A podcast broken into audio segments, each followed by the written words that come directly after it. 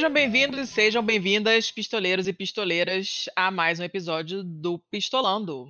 A gente deu um título meio enigmático para esse episódio, para deixar vocês curiosos mesmo, para criar aquele suspense maneiro. Uh, mas, na verdade, é, um, é isso mesmo. É, o, o assunto é o fim da carne, porque a gente vai falar sobre o possível fim da carne. Por que, não dá para continuar fazendo churrasco todo mundo no, no, fim de semana? Por que, que isso não é sustentável? E que alternativas a gente tem? E o que, que tudo isso tem a ver com o feminismo? Que vocês vão achar que não tem, mas tem. E para falar dessas coisas todas, que tem essas intersecções inesperadas, para quem nunca parou para pensar sobre o assunto, nós chamamos, como sempre, duas pessoas ótimas, porque senão não estariam aqui, que são a Thaís e a Priscila. E eu queria que vocês se apresentassem para o pessoal, gente. Então eu vou, come eu vou começar com a Priscila aqui por ordem alfabética, que eu acho mais legal. Oi, gente, eu sou a Priscila, eu sou nutricionista, eu sou cientista, venho lá do Dragões de Garagem, e faço doutorado em fisiologia humana e, bom, sou vegana também. Acredito que isso possa ser um viés, mas os veganos não diriam que eu sou vegana porque eu trabalho com animais. Então, minha experiência de laboratório me trouxe aqui para falar um pouquinho sobre carne de laboratório. Eu acredito que, é, dando um pouquinho de spoiler, essa, esse, seja, esse seja um tópico que a gente vai tratar, né, que a gente trate hoje como uma reflexão dentro dessa temática aí também. Uhum. Show. Thaís, sua vez. Oi, gente. Então, eu sou a Thaís Goldcorn, eu sou comunicadora, vinda da, do mundo do, do, cinema e da televisão, sou produtora de arte. E aí, quando. E aí, meu processo foi diferente. Quando eu me tornei vegana, que eu comecei a prestar mais atenção é, em outras questões. Eu digo que o veganismo que me politizou. Geralmente ele faz ao contrário as pessoas, mas o veganismo me politizou. E aí, a partir. Eu já tinha é, muitas questões ligadas ao feminismo, já estava lendo muito, e aí eu achei que as duas coisas estavam dando separado até ler um livro específico, acho que eu vou falar dele mais tarde, que é A Política Sexual da Carne. E aí eu decidi é, criar um podcast para falar dessas intersecções. E eu criei Outras Mamas há um ano e meio junto com a Babi. E a gente tem feito aí falando o que, que o veganismo e o feminismo têm a ver. E a partir daí, muitas outras coisas a gente tem é, notado essas é, junções onde, onde as lutas se encontram, onde as, as opressões se encontram. Perfeito. Show, show. A gente é super fã do, do, do Dragões, a gente é, recomenda com certa frequência, assim. Uh, eu ouço outras mamas, já recomendei também na Podcast Friday algumas vezes, que tem, apesar de não ser uh, vegana, tem, tem sempre alguma coisa interessante, tem uns episódios que são realmente muito bons. E mesmo para quem não tem, acha que você acha, às vezes a gente acha que o assunto não interessa, mas quando você escuta, você fala, caramba, e várias fichas caem, né? E a minha relação com outras mamas é assim, que às vezes eu olho e falo, ah, gente, não quero ouvir sobre isso, mas aí eu ouço e falo, cara, sim, ah, tá, né? é legal. Então a gente achou que eram duas referências muito bacanas de ter com a gente, então essas duas pessoas ótimas estão aqui conversando com a gente hoje. Bom, o fim da carne. Aí, de onde que veio isso? Por que que a gente está falando em fim da carne? Por que que a gente está falando que não dá para todo mundo comer carne? De onde que veio isso? Como que se começou a falar disso? E que números a gente tem para embasar tudo isso? Quem quer começar? Posso, posso trazer algumas informações e a gente vai discutindo a respeito disso. Hum. Manda ver. É, antes de mais nada, antes de estar tá relacionado com, com dieta, a gente sempre destaca o custo ambiental da produção de carne. E essa é uma discussão comum e muito recorrente dentro da, da indústria, né, da indústria da carne, da indústria, da, da indústria agropecuária, que maior parte dos recursos ambientais, né, grande parte do, de água e de emissão de gases e da sustentabilidade da produção de carne para consumo humano, ela vai se esgotar. Então, isso é inquestionável, isso é um ponto comum uhum entre diferentes áreas, agrônomos, é, nutricionistas, enfim, cientistas que se preocupam com o consumo e com a produção de alimentos para abastecer né, o ser humano, para, para fornecer essa fonte energética que é proveniente dos alimentos, tem isso ponto, como um ponto em comum, que não é sustentável consumir tanta carne como a gente come hoje. Então, o consumo de carne Hoje, se a gente avalia, por exemplo, o brasileiro, ele consome mais do que três vezes a necessidade de carne ou recomendado pela Organização Mundial de Saúde. É, se a gente parar para avaliar os aspectos nutricionais e também os aspectos ambientais dessa produção, o recomendado seria é, cerca de 200 a 300 miligramas, 200 a 300 gramas de carne por semana. E nós consumimos isso por dia. Então a gente consome muito Caramba. mais do que o que é estimado como uma forma sustentável para que seja abastecido. Então a estimativa é que em 2030 ou 2050 os recursos hídricos é, e os recursos ambientais, a pegada ecológica que a carne deixa na sua produção, seja uma demanda muito grande para o planeta e não vai ser suficiente para abastecer a população que só cresce. Né? A gente, eu coloquei aqui na pauta uns, eu, eu coloquei muito link hoje. Achei uma porção de coisas de não, exatamente de ponto de vista diferente, mas você vai olhar as manchetes assim, são bem enganadoras assim, na verdade, né? Tem muitas coisas que você lê uma coisa no, no título do artigo e você vai ler lá dentro e, e tem vários argumentos contra o que a própria, o próprio título diz. Então, tá, eu, é, é, bem controverso o assunto, né? Mas eu achei alguns, algumas matérias falando do consumo de água uh, e do desmatamento, né, relacionados à pecuária. E aí, uma, uma, um artigo de abril desse ano, da revista Globo Rural, que tem a seguinte manchete: puxada pela agropecuária, o consumo de água deve crescer 24% em 11 anos. Depois a gente tem uma reportagem da Deutsche Welle via UOL, falando que pecuária é responsável por 65% do desmatamento da Amazônia. Então não são números fofinhos, pequenininhos, é um negócio gritante, né? Então a gente chegou num, num ponto em que a, não está dando mais. A gente comentou, uh, talvez no episódio com a Sabrina, não me lembro, assim, um pouco ampassant, sobre a quantidade de água que se produz na, na, na indústria em geral, né? Água que se gasta né? E, e, é, e nós fica... comentamos isso com o Vitor no episódio sobre o aquífero ah, Guarani. O aquífero, é verdade, é verdade. Que se gasta, se consome uma quantidade absurda de água na agropecuária, e, e, se você for calcular quanta água é necessária para produzir um quilo da carne que você come ou do um litro do leite que você toma, é uma quantidade louca. Então é um assunto de uma certa urgência, né? Tem que ser discutido tipo ontem, porque é, é, é água, é o desmatamento e uma outra coisa que eu tava, que eu achei agora num artigo da, da BBC é, ele, faz um, ele faz uma comparação, e a gente vai falar disso mais tarde, mas ele faz uma comparação sobre o gás metano produzido pelas vacas e tal, que a gente também comentou em, em outros episódios, eu acho que até não bom, mal e feio, não foi dentro do episódio.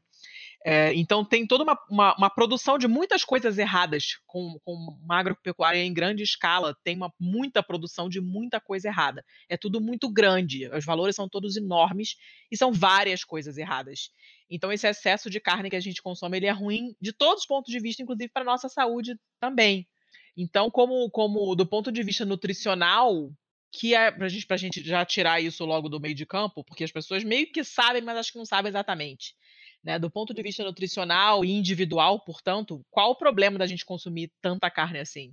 Então, a gente tem uma demanda biológica, uma demanda orgânica muito grande para digestão, absorção e aproveitamento dessa carne, né? da carne consumida. Hum. É, em geral, nós consumimos valores, né, quantidades de carne muito maiores do que o que a gente precisa. Por exemplo, a carne vermelha, que foi o que eu fiz referência há pouco, falando da quantidade que, que é recomendada pela Organização Mundial de Saúde, ela tem essa recomendação de 200 a 300 gramas por semana, tendo em vista estudos epidemiológicos em que se associa o consumo de determinados alimentos com é, condição de saúde. Então, é associado o consumo de carne ao desenvolvimento de grande número de câncer, principalmente câncer de cólon, uhum. né, cânceres intestinais, por conta dos produtos né, de digestão ou do acúmulo dessa prote da proteína não digerida e não absorvida no intestino grosso, especialmente.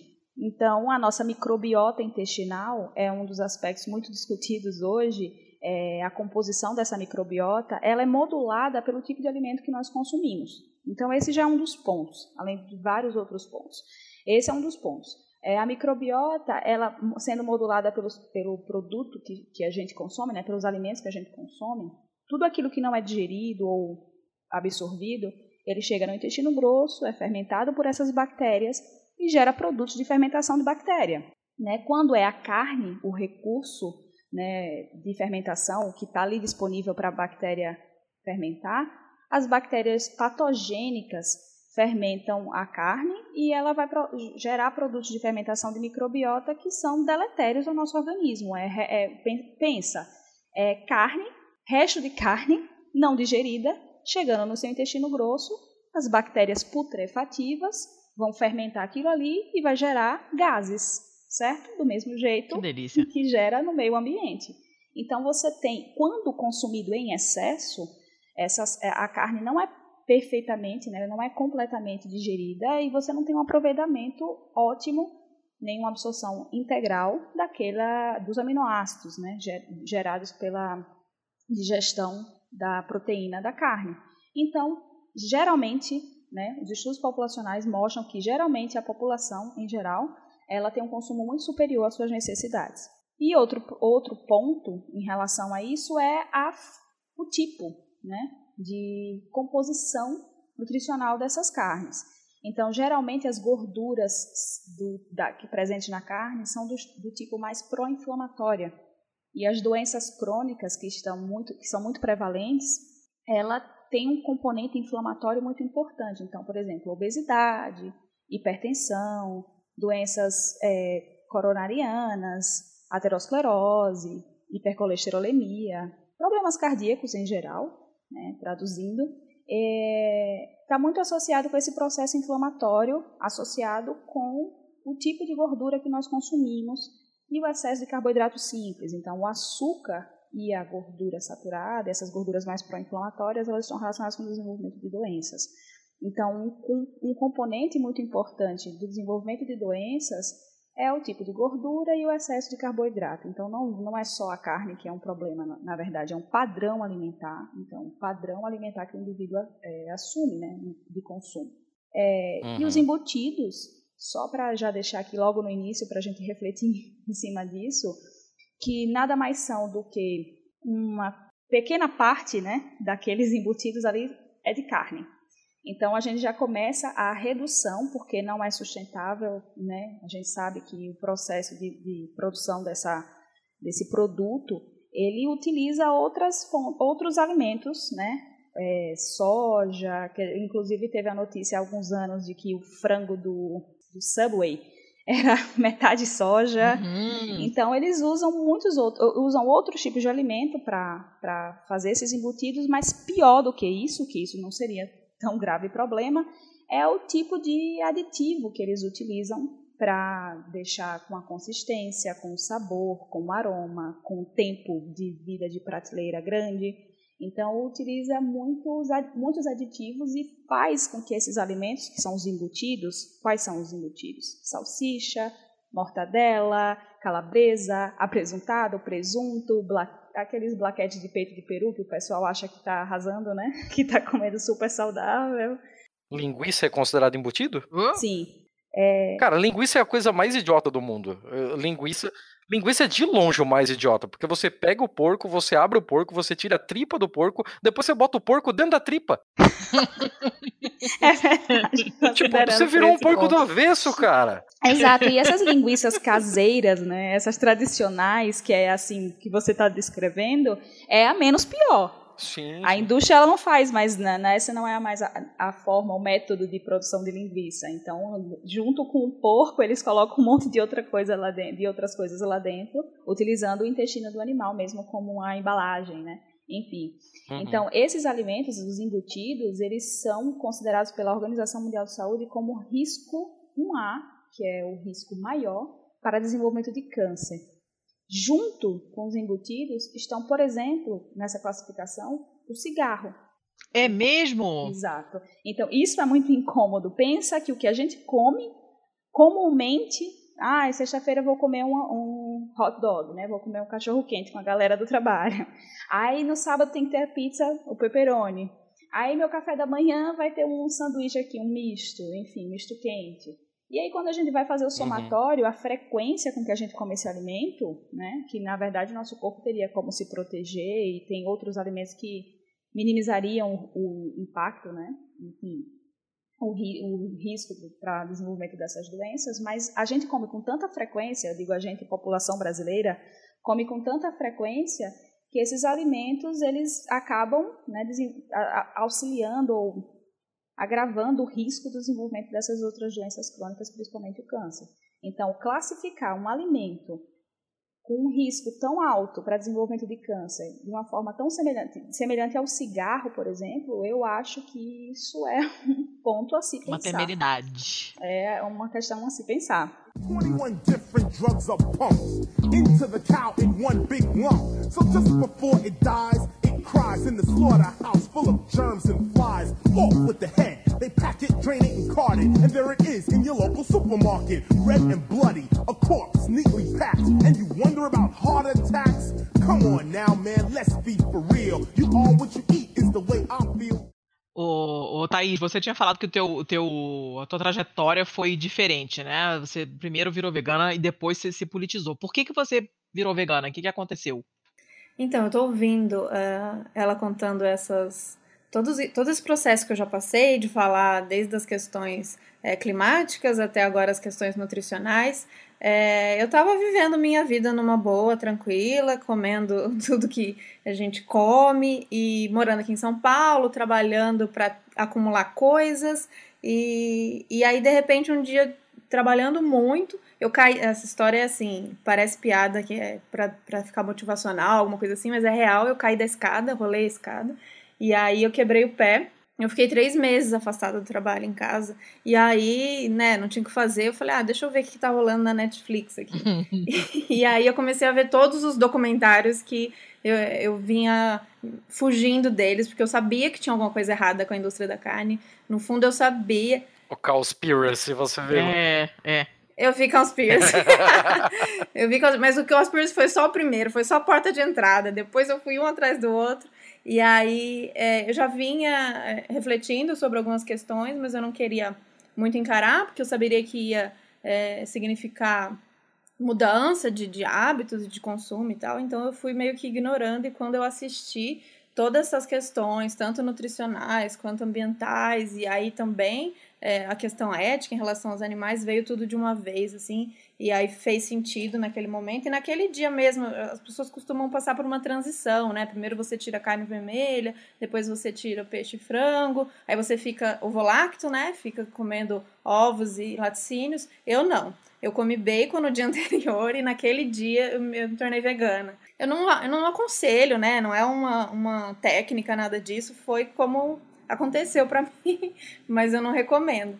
E, e a partir daí eu comecei a, a ler tudo sobre e muito atrás e toda, é, eu acho que o veganismo nesse sentido para mim veio muito como uma, um posicionamento de, de ódio a tudo que estava acontecendo, sabe?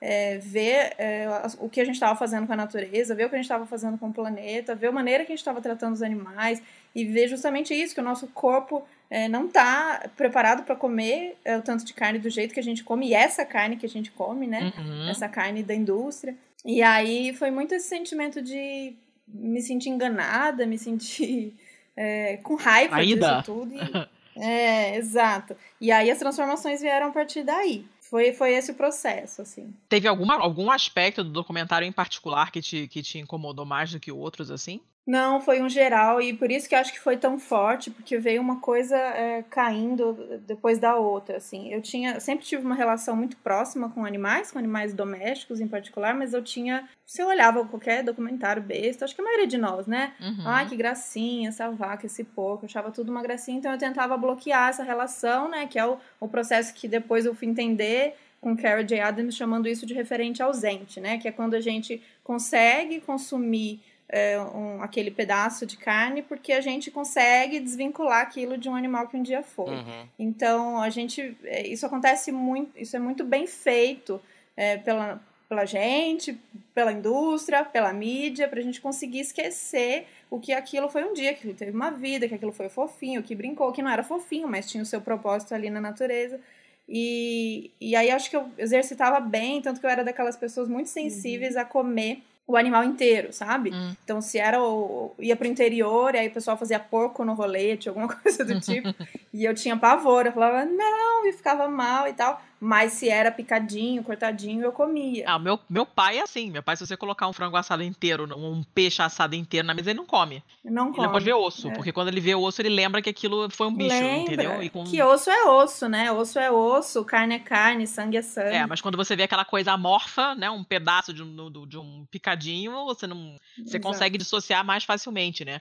E sabe o que é engraçado? Que é, é essa, essa, coisa toda do, do, do toda essa relação do veganismo com a, essa coisa política, do ecossocialismo, depois a gente vai perguntar mais coisas para você, mas é, realmente isso tudo é o resultado dessa, dessa coisa de tudo ser em grande escala, que é o resultado do capitalismo, né?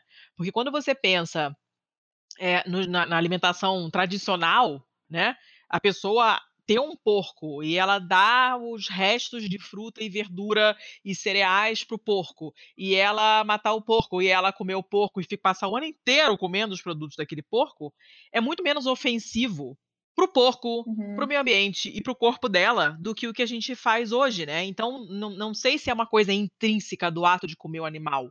É, do, é de preparar o animal para ser comido exclusivamente dessa maneira que a gente faz nessa escala que a gente faz. Porque... É, e a gente entendia os processos quando Exato, era feito desse a jeito. A gente sabia de onde vinha e... tudo, né?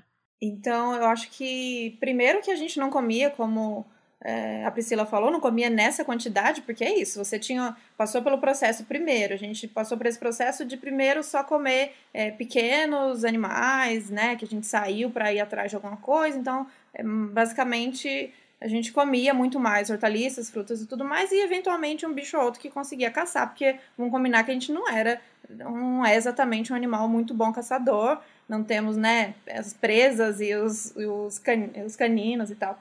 E aí, quando a gente descobriu, né, que dava para manter esses bichos domésticos, né, dava para fechar esses bichos e manter eles ali, e aí criar durante o ano todo para engordar esse bicho para no final conseguir matar, limpar e comer, a gente tinha noção de como isso era trabalhoso, de como isso, é, como aquele ser, né, honrar aquela vida daquele ser, então a gente comia com muito menos frequência. Quando a gente desvinculou do processo, é, a gente não pensa mesmo sobre esse animal. Eu mesma, a questão em relação ao leite, eu sempre conto isso com um misto de, de vergonha e tal, que eu não tinha pensado no, nos processos da vaca que são tão parecidos com os meus processos, uhum. por exemplo, para é, ter o leite, né? A gente fala muito do do, da vaca dar o leite, né? A gente aprende assim na escola, mas a gente não pensa de fato nesse processo que para ter leite ela precisa é, ter, ter ficado prenha e ter tido um neném. Então são os processos naturais, né? Esse nosso a gente se desvincula da natureza e dos animais. Então a gente não.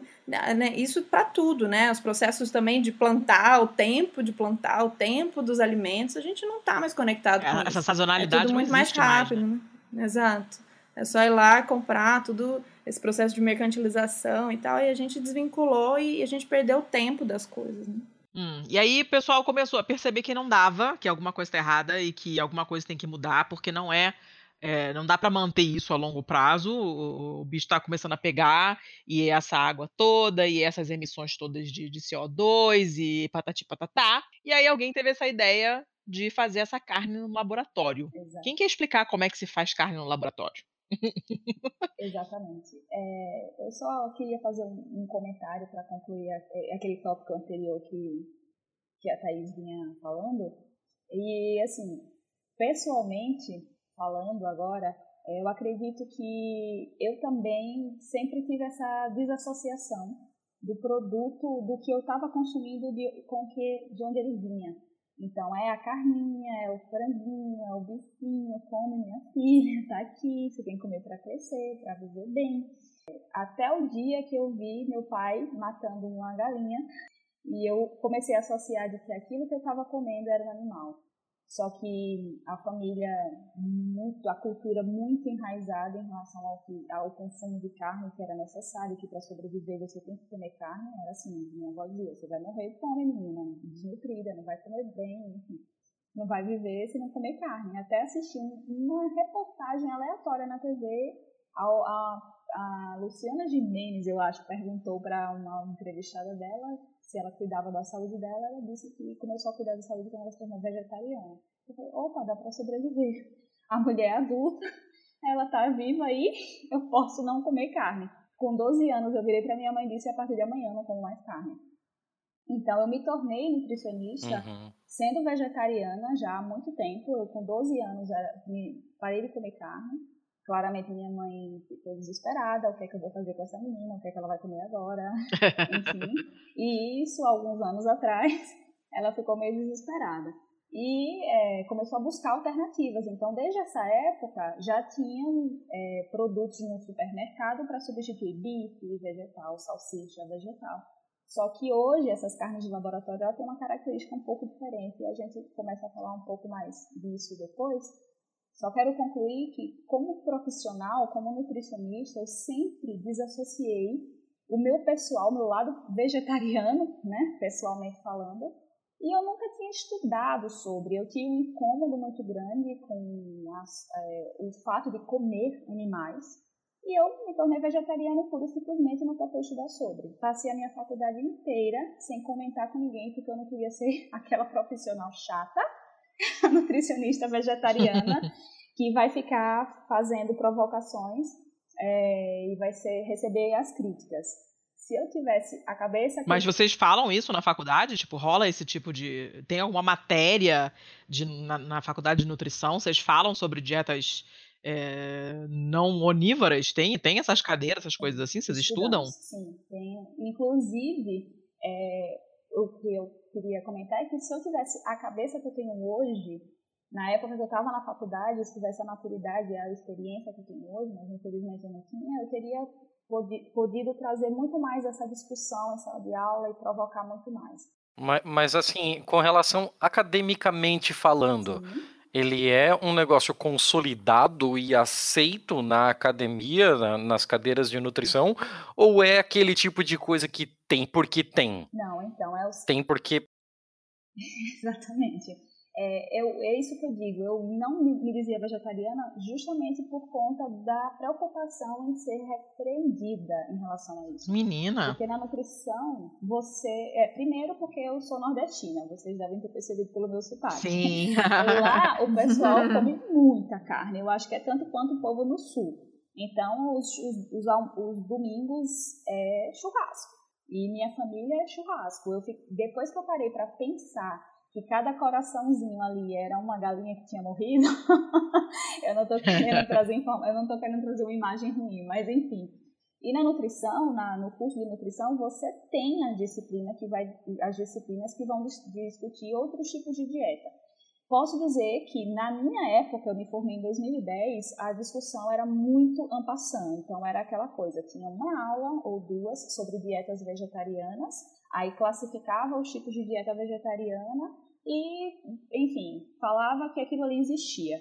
E eu posso dizer que dos meus amigos nutricionistas que se formaram comigo, eles não têm, assim, primeiro vivência, que é o que eu acho que é o que mais me dá segurança em atender o paciente vegetariano e ve- vegano, e segundo, eles não têm essa é, discussão e essa, é, enfim, essa segurança em dar alternativas, em fazer uma prescrição que foge daquele padrão de, de dieta né, convencional, enfim. É, e o que a gente Uhum. vê- viu na faculdade, que é uma coisa que a gente, que eu acredito que hoje eu associo a minha imagem de nutricionista com o vegetarianismo, o veganismo, é justamente para reforçar a ideia e a, na verdade, o fato, né, de que a dieta vegetariana, a dieta vegana, ela é adequada e pode ser, quando bem ajustada, é, é adotada por qualquer indivíduo, em qualquer faixa etária, em qualquer condição clínica. Então, as diretrizes nutricionais de, de, por exemplo, a AA, da American Dietetic Association, ela fala que a dieta vegetariana né, e a dieta vegana, ela é adequada, né, se a gente faz um, uma, um cálculo, enfim, o cálculo de adequação nutricional, ela é recomendada, ela não é desaconselhada. E isso é uma coisa que ainda a gente precisa falar. Em 2019, né, em 2010, eu já ouvia muita gente dizer, chegar até mim, é, profissionalmente falando, dizendo, olha, eu não queria comer carne, parei de comer carne, mas aí fui no médico X, eu fui no nutricionista Y, enfim. E ele disse que era para eu voltar a comer carne, porque eu era anêmica, porque eu era isso, porque eu era aquilo, enfim. Tem, tem muitos preconceitos. Então, essa questão de evitar fazer determinados comentários numa determinada disciplina, por exemplo, era por conta do preconceito mesmo. Nossa, essa daí vai ser a nutricionista que não prescreve carne para as pessoas. essa vai ser a nutricionista, sabe? E eu tenho, tem disciplinas que a gente precisa experimentar, porque a nutrição também faz parte da produção né, de alimentos. Uhum. Então você tem que provar determinados alimentos. E isso eu sempre tinha que recorrer para colegas, né, nutricionistas ou estagiários de nutrição, para fazer essa parte por mim. Então foi nessa hora que ficou meio que assim, tipo, ah, a carne eu não vou comer. Aí fica um pouco, eu tinha essa preocupação de ser avaliada negativamente por conta disso. Felizmente isso não aconteceu e hoje a discussão é muito mais ampla e a necessidade, a urgência da discussão desse tema requer que sejam discutidos de forma mais profunda, mais cuidadosa e mais detalhada. Então eu era sempre fui vegetariana e nunca tinha parado para pensar a respeito né, de todas as outras questões envolvidas no comer carne, comer animais, né, não só carne bovina. E aí eu estava no doutorado já, durante a minha pós-graduação eu trabalhei com animais, eu uso animais no laboratório. E lá a gente tem essa, eu tenho essa, esse dilema ético, por exemplo, pessoalmente falando, mas eu sei que ainda é necessário em algumas linhas de pesquisa, por exemplo, eu trabalho com neuro, então nenhuma cultura celular, nenhum tipo de reprodutibilidade in vitro para estudar o que acontece no cérebro né, sem, sem ser necessário o animal. Então, para mim é um dilema ético, então assim, muita gente poderia não me considerar vegana, mas todas as outras questões eu me preocupo bastante. Então, eu fui convidada para dar uma palestra sobre vegetarianismo no esporte. Eu falei, meu Deus, eu sou vegetariana, mas eu não tenho a especialidade, e foi aí que eu me especializei. E assim como a Thaís, ela comentou que de um dia para o outro ela parou de comer tudo, eu parei de um, de um dia para o outro com 12 anos de comer carne, porque para mim, na minha cabeça, eu estava fazendo, né? Eu era o máximo já. E quando eu estudei sobre, quando eu me especializei e me aprofundei, eu virei e falei, bom, a partir de hoje eu não como mais nada de origem animal, porque produção de leite, ovos, enfim, na minha, no meu julgamento pessoal é muito pior do que a produção de carne. Então, a partir daquele dia eu parei de de consumir é, qualquer coisa de origem animal. Mas assim, voltando ainda no, no questionamento que a Letícia tinha colocado, a questão da, da carne sintética, né? A tal carne de laboratório. Uhum. Ela ainda é feita de proteína animal, né? Mas como é que funciona esse processo, assim? A, além de, dos ganhos que a gente sabe, assim, de economia de, de água, economia ambiental, por conta de não precisar de mais desmatamento, de de tanta plantação de soja para gerar mais ração para tanto boi e tal, quais são os ganhos efetivos e o que a gente já conhece de ser seguro ou não esse tipo de, de prática? Uhum. Assim, óbvio que ela não é ainda a, a coisa mais disseminada do mundo, ainda está em fase de testes, né? está se acostumando com essa ideia ainda, uhum. mas, mas o que já se sabe sobre isso? O que é que nós já temos de informação? A carne do laboratório, ela tem, né, na verdade, o que eles chamam de carne in vitro, carne limpa, tem alguns termos aí para se referir a, a, a, isso. Ela usa células-tronco provenientes de animais. Então, você precisa de um animal para fornecer ou para ser feita uma biópsia, né, uma biopsia do tecido para que células-tronco ali presentes possam ser cultivadas in vitro.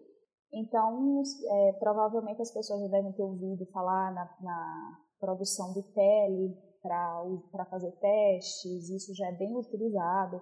Então, a pele, uhum. as células da pele, elas já conseguem, elas crescem bem in vitro e os testes que eram feitos em animais são feitos nessa, nesse material, né, nessa pele sintética, nessa pele produzida in vitro. E o que a gente tem de carne de laboratório hoje ainda gera um custo muito grande. Uhum. Então, ainda não é viável. É, espera-se que até 2050 passe a custar 20 dólares o quilo desse, desse tipo de produto, mas hoje o valor é cerca de 10 mil dólares. Então, ainda é um pouquinho. Tá, pera, eles querem chegar a quanto em 2050? 20 dólares o quilo. Perfeitamente praticável. Eu não ouvi. Você ouviu, Thiago? Uh, não, não, não. Falhou, é porque... falhou bem na hora. Na, na, exatamente. 20 dólares. 20 dólares. Ah, 20. Ah, falhou para nós dois exatamente é. na hora de falar um número, assim, cacete. é, é, um, é um preço praticável de 20 dólares o quilo. Hoje, custando uhum. 10 mil, a gente sabe que é um pouco ainda inviável. Mas, né, um pouquinho.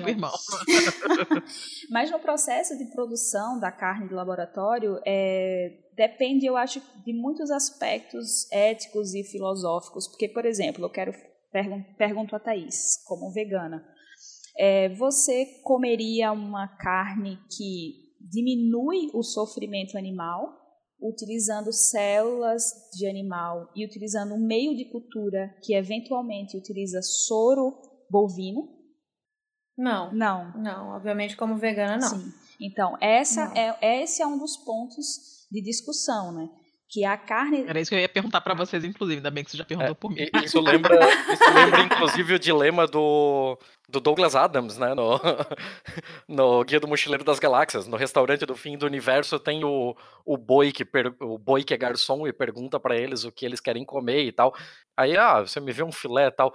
Aí ele mostra a, a coxa dele e essa parte aqui tá boa pro senhor e tal. Nossa. E o Arthur Dent fica maluco, né? Não, mas como assim? É você que. Sim, eu, eu vou ser servido para vocês e tal. Mas como assim? Você tá aqui na minha frente, o que que acontece? Eu não vou comer você. Você tá me dizendo então que o senhor não gostou da minha carne? Eu não sou o suficiente para o senhor? Eu tô aqui para servi-lo. E começa todo um dilema de que o, o, o boi está ali para isso mesmo. É, é, sensacional. Uma boa provocação, na verdade, acredito. É uma boa é muito é muito é muito estranho isso porque é, é, essa, essa dissociação que é uma coisa que a indústria faz mesmo né para poder vender mais inclusive e tal a gente sabe que isso é proposital né uma vez eu cheguei na casa da minha sogra na Itália e assim ela é uma casa tem galinheiro eles criam coelho eles criam ganso e o caralho é quatro e um dia isso há muitos anos um pouco tempo depois que eu tinha me mudado para lá é, eu chego na casa dela ela tá com um avental todo sujo de sangue, assim, parecendo saída de um filme de terror. Eu olho e falo: o que, que é isso? Ela não vem aqui, não. Não vem aqui, não, porque hoje é dia de matar ganso e você não vai gostar. Eu falei, tá bom. Dei a volta, fui embora porque eu realmente não queria assistir. E a mesma coisa com os coelhos. O dia que ela tá matando coelho, que é um determinado dia lá, porque eles ainda seguem aquele calendário medieval, né? Tem um período do ano em que se faz tudo isso, em que se prepara a carne de porco e, e, todas essas coisas, né? E eu já vi também eles fazendo salame, linguiça, bacon, presunto, eles fazem tudo isso em casa, né? E, e mas e tem um período certo para fazer isso e tal. E quando eu, quando ela tá fazendo essas coisas, eu realmente eu não quero assistir.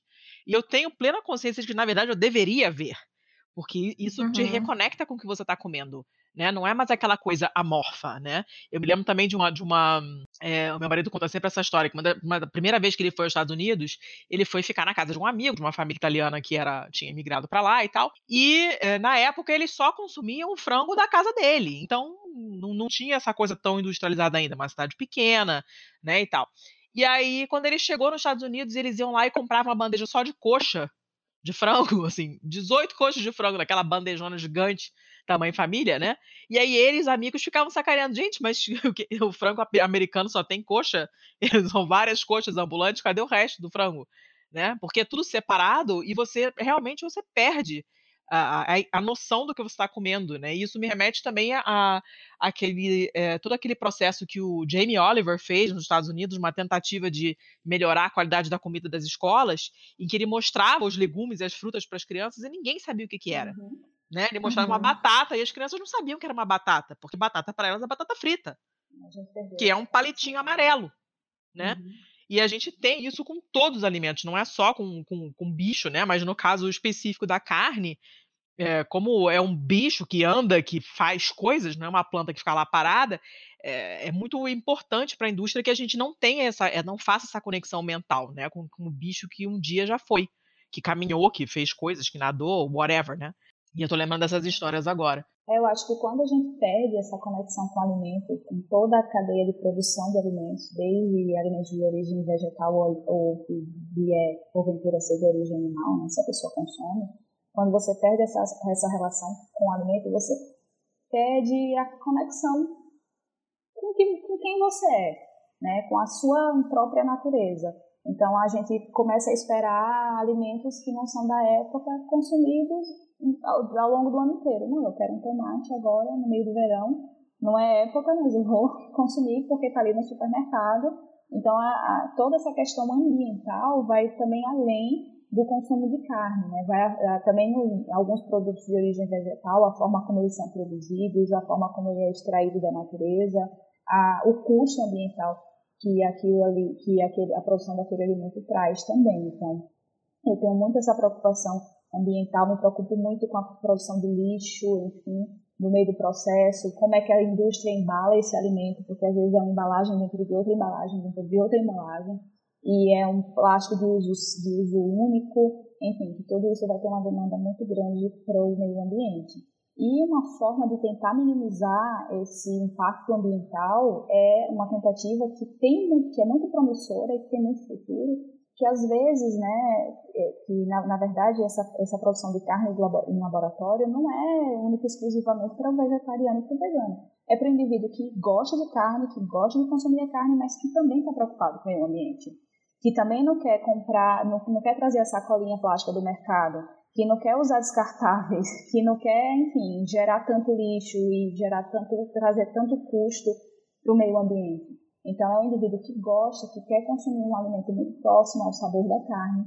E aí temos a opção hoje, né, o que está sendo, o que se trabalha é, de iniciativas privadas, cientistas, pesquisadores, é, políticos, enfim, investidores estão é, colocando, apostando as fichas né, nessa carne do laboratório e tem duas formas, né, tem duas origens, do mesmo jeito que os alimentos né, que não são produzidos dessa forma, que é o de origem vegetal e o de origem animal. O de origem vegetal não é muita novidade, como eu mencionei há um, um pouco tempo atrás. A gente tem, né, quem, quem, é vegano, quem é vegetariano conhece muito bem. Tem alimentos uhum. que até assusta se você você pensa não, não é possível que isso aqui não tenha não tenha carne ou que não tenha nada relacionado, porque usam, por exemplo, fumaça líquida para trazer um gostinho defumado na proteína vegetal de soja e fritam ela e fica parecendo um torresmo igual a um torresmo. E é até assustador. Tem um restaurante aqui em São Paulo que é muito especializado nesse, nessa, nesse propósito, né? Tipo, tem diferentes tipos de restaurante vegano. Tem aqueles que estão mais preocupados com um alimento sazonal, né, a, o fornecedor desse alimento e a, o valor nutricional daquele alimento, e tem os veganos, os restaurantes veganos que se preocupam com a palatabilidade. Aquele indivíduo que ama, que adora comer carne, mas que tocou algum aspecto nele, aí ah, não quero comer animais, então ah, não quero gerar tanto lixo, ah, eu quero ter uma saúde melhor, enfim. São vários os, os pontos, ou às vezes todos ao mesmo tempo, que fazem você decidir ser vegano. Cara, é... Não, fumaça líquida é um conceito que explode a minha cabeça, assim, eu não consigo conceber o que seja fumaça líquida. É bom pra caramba. Que é um pó, no caso. Páprica, páprica defumada resolve o problema também, também tá? Sim, sou não é, não é sintético. Páprica defumada resolve 90% dos Sim. problemas na cozinha. Salamata. Ital, we ital, and a vegan, we vegan. I and I eat from the earth and leave the animals to give birth. No deaders, no fur, no feathers. When I tell people I don't eat meat, fish, or dairy, then look for me strangely. Then I realize I eat a very wide variety. Listen to Maccabee. Yo, how when me eat them, I wonder when me eat. When me tell them, say me no eat no fish, no, no meat now. How when me eat them, I wonder when me yam. When me tell them, say that I'm a vegan, man. How when me eat them, I wonder when me eat. When me tell them say me no eat no fish, nah, no meat now. How when me eat them, wonder when me yam. When me tell them say that I'm a vegan. When me no eat no meat, no fish, no cheese, nah, no egg. Nothing with no foot, no eye, no wing, nah, no head. Nothing with no lip, no ears, no tongue, nah, no leg. Prefer fruit and vegetables instead. Tá, eu, eu, vou aproveitar é, que a gente já passou dos 40 minutos de, de gravação e aí Nossa. agora eu já me sinto um pouco mais à vontade para dar o meu testemunho aqui. É, vocês já notaram que eu estou bastante quieto durante o episódio, é porque eu sou um carnista. Uhum. Eu sou um carnista envergonhado, assim, eu não sinto orgulho nenhum. Vocês não me, vão me ver pela rua apontando pra galera e haha, a minha comida come a sua comida. Foda-se. É... Mas, Não, eu vivo no sul do Brasil, lembra? Mas, assim, eu, eu tenho muitas, muitas restrições. Eu sou um crítico da pecuária em si, mas pelas questões sociais que ela traz. Tanto no quesito desmatamento, utilização das águas e, e da forma que, assim, às vezes a gente usa esse termo do jeito errado, mas esse é um termo bem apropriado para usar aqui, que o agro estupra o planeta. Uhum. E tem estudos da, da ANA, né, da Agência Nacional de Águas, que 72% da água utilizada no Brasil vai para o agro. A população tem 12% que vai para a indústria e mineração, a população mesmo são 4% de toda a água utilizada no país. A gente não tá falando no mundo, a gente tá falando daqui do Brasil. E o Brasil é foda, porque a gente ficou com essa fama de celeiro do mundo e tá cheio de imbecil aí que rumina e vai atrás da galera é, da, da, faixa presidencial agora, Sim. seu filho da puta, é, que acha que a gente tem mais é que fazer isso, a gente tem que virar o grande celeiro nacional, é isso aí, pá. Então a minha grande questão com isso é a questão social. Uhum como olhando para a questão social, eu sou obrigado a colocar o contraponto aqui de que eu conheço muita gente que entende o problema do, do, do consumo de carne desenfreado como utilizamos hoje, uhum. como, como consumimos hoje. Tem muita gente que entende os problemas ambientais, entende os problemas sociais, entende os problemas de saúde disso. O problema é que a salsicha é muito mais barata que a cenoura. Então, é muito difícil você colocar comida na mesa de quem é pobre de uma forma saudável. O, o, pobre, ele, além de ser um pobre e ser um explorado por ser pobre, ele ainda é, é relegado a utilizar a escória dos alimentos, os alimentos que a galera não quer, porque sabe que faz mal, porque sabe que é ruim, porque alimenta uma indústria escrotíssima. E, e assim, como é, dando uma de Bela Gil, assim, né? Como que a gente, que tipo de coisa a gente poderia substituir de forma que fosse não só palatável em gosto, mas palatável pro bolso de quem é pobre. Uhum. Como é que a gente faz a pessoa mais simples poder aderir a uma dieta de redução e até, se possível, de extinção de carne, uhum. quando a gente tem um, uma, um steak de frango a 75 centavos?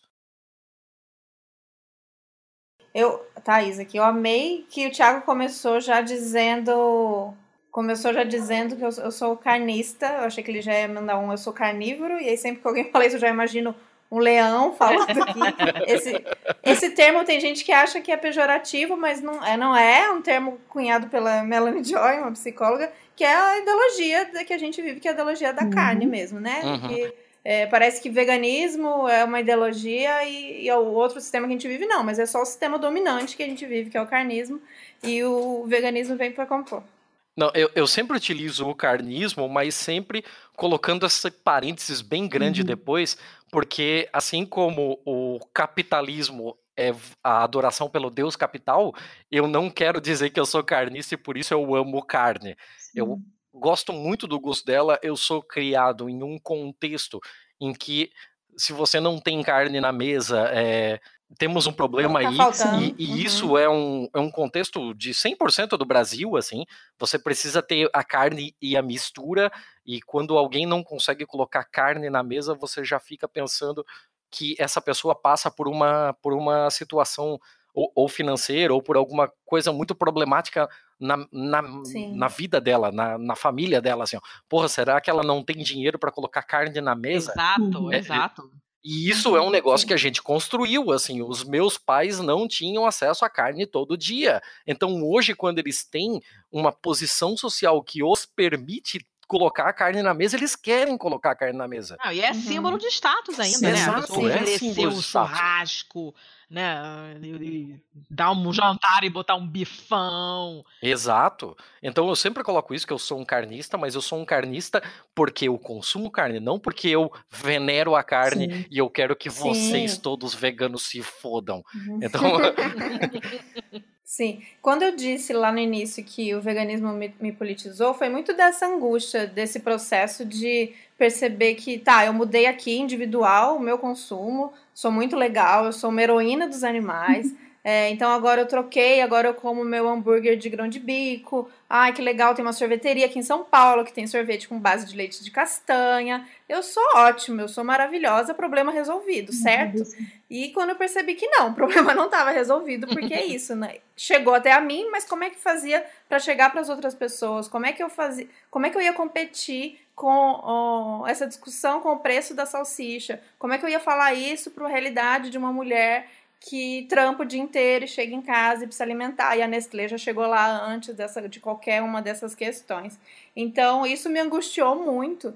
E eu percebi que sozinha, só mudando o meu consumo, é, a coisa não ia funcionar. No começo eu fiquei bem com aquela. me, enganando numa, numa, num, num posicionamento né, liberal de falar: não, mas começa com a gente aqui em São Paulo, classe média, logo vai chegar para todo mundo jogando a responsa para a indústria, né? Jogando que se eu pedir para o mercado mais produtos veganos e menos produtos de origem animal, o mercado, né, naturalmente vai me dar mais esses produtos. É. Quando eu percebi que não, é, deu realmente uma, uma travada muito grande nesse sentido. E aí eu só fui entender, né, buscar essas respostas quando é, eu encontrei um veganismo mais político, que é o veganismo que conversa com outras lutas, que, que falam é, que dessa emancipação não só dos animais, mas dos seres humanos também. Então, se a gente esvazia esse discurso, né, dentro do veganismo, se a gente traz esse discurso para o individual, é, esse, essa solução do, da carne de laboratório,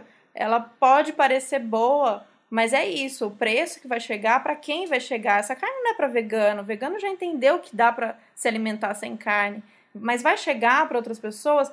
Que tipo de, de carne a gente vai conseguir fazer, né? A gente vai fazer é, acho que eles conseguem de uma primeira fazer, imitar é, hambúrguer, linguiça, não vai fazer a picanha, não vai fazer o bife, né? Pelo menos não por enquanto.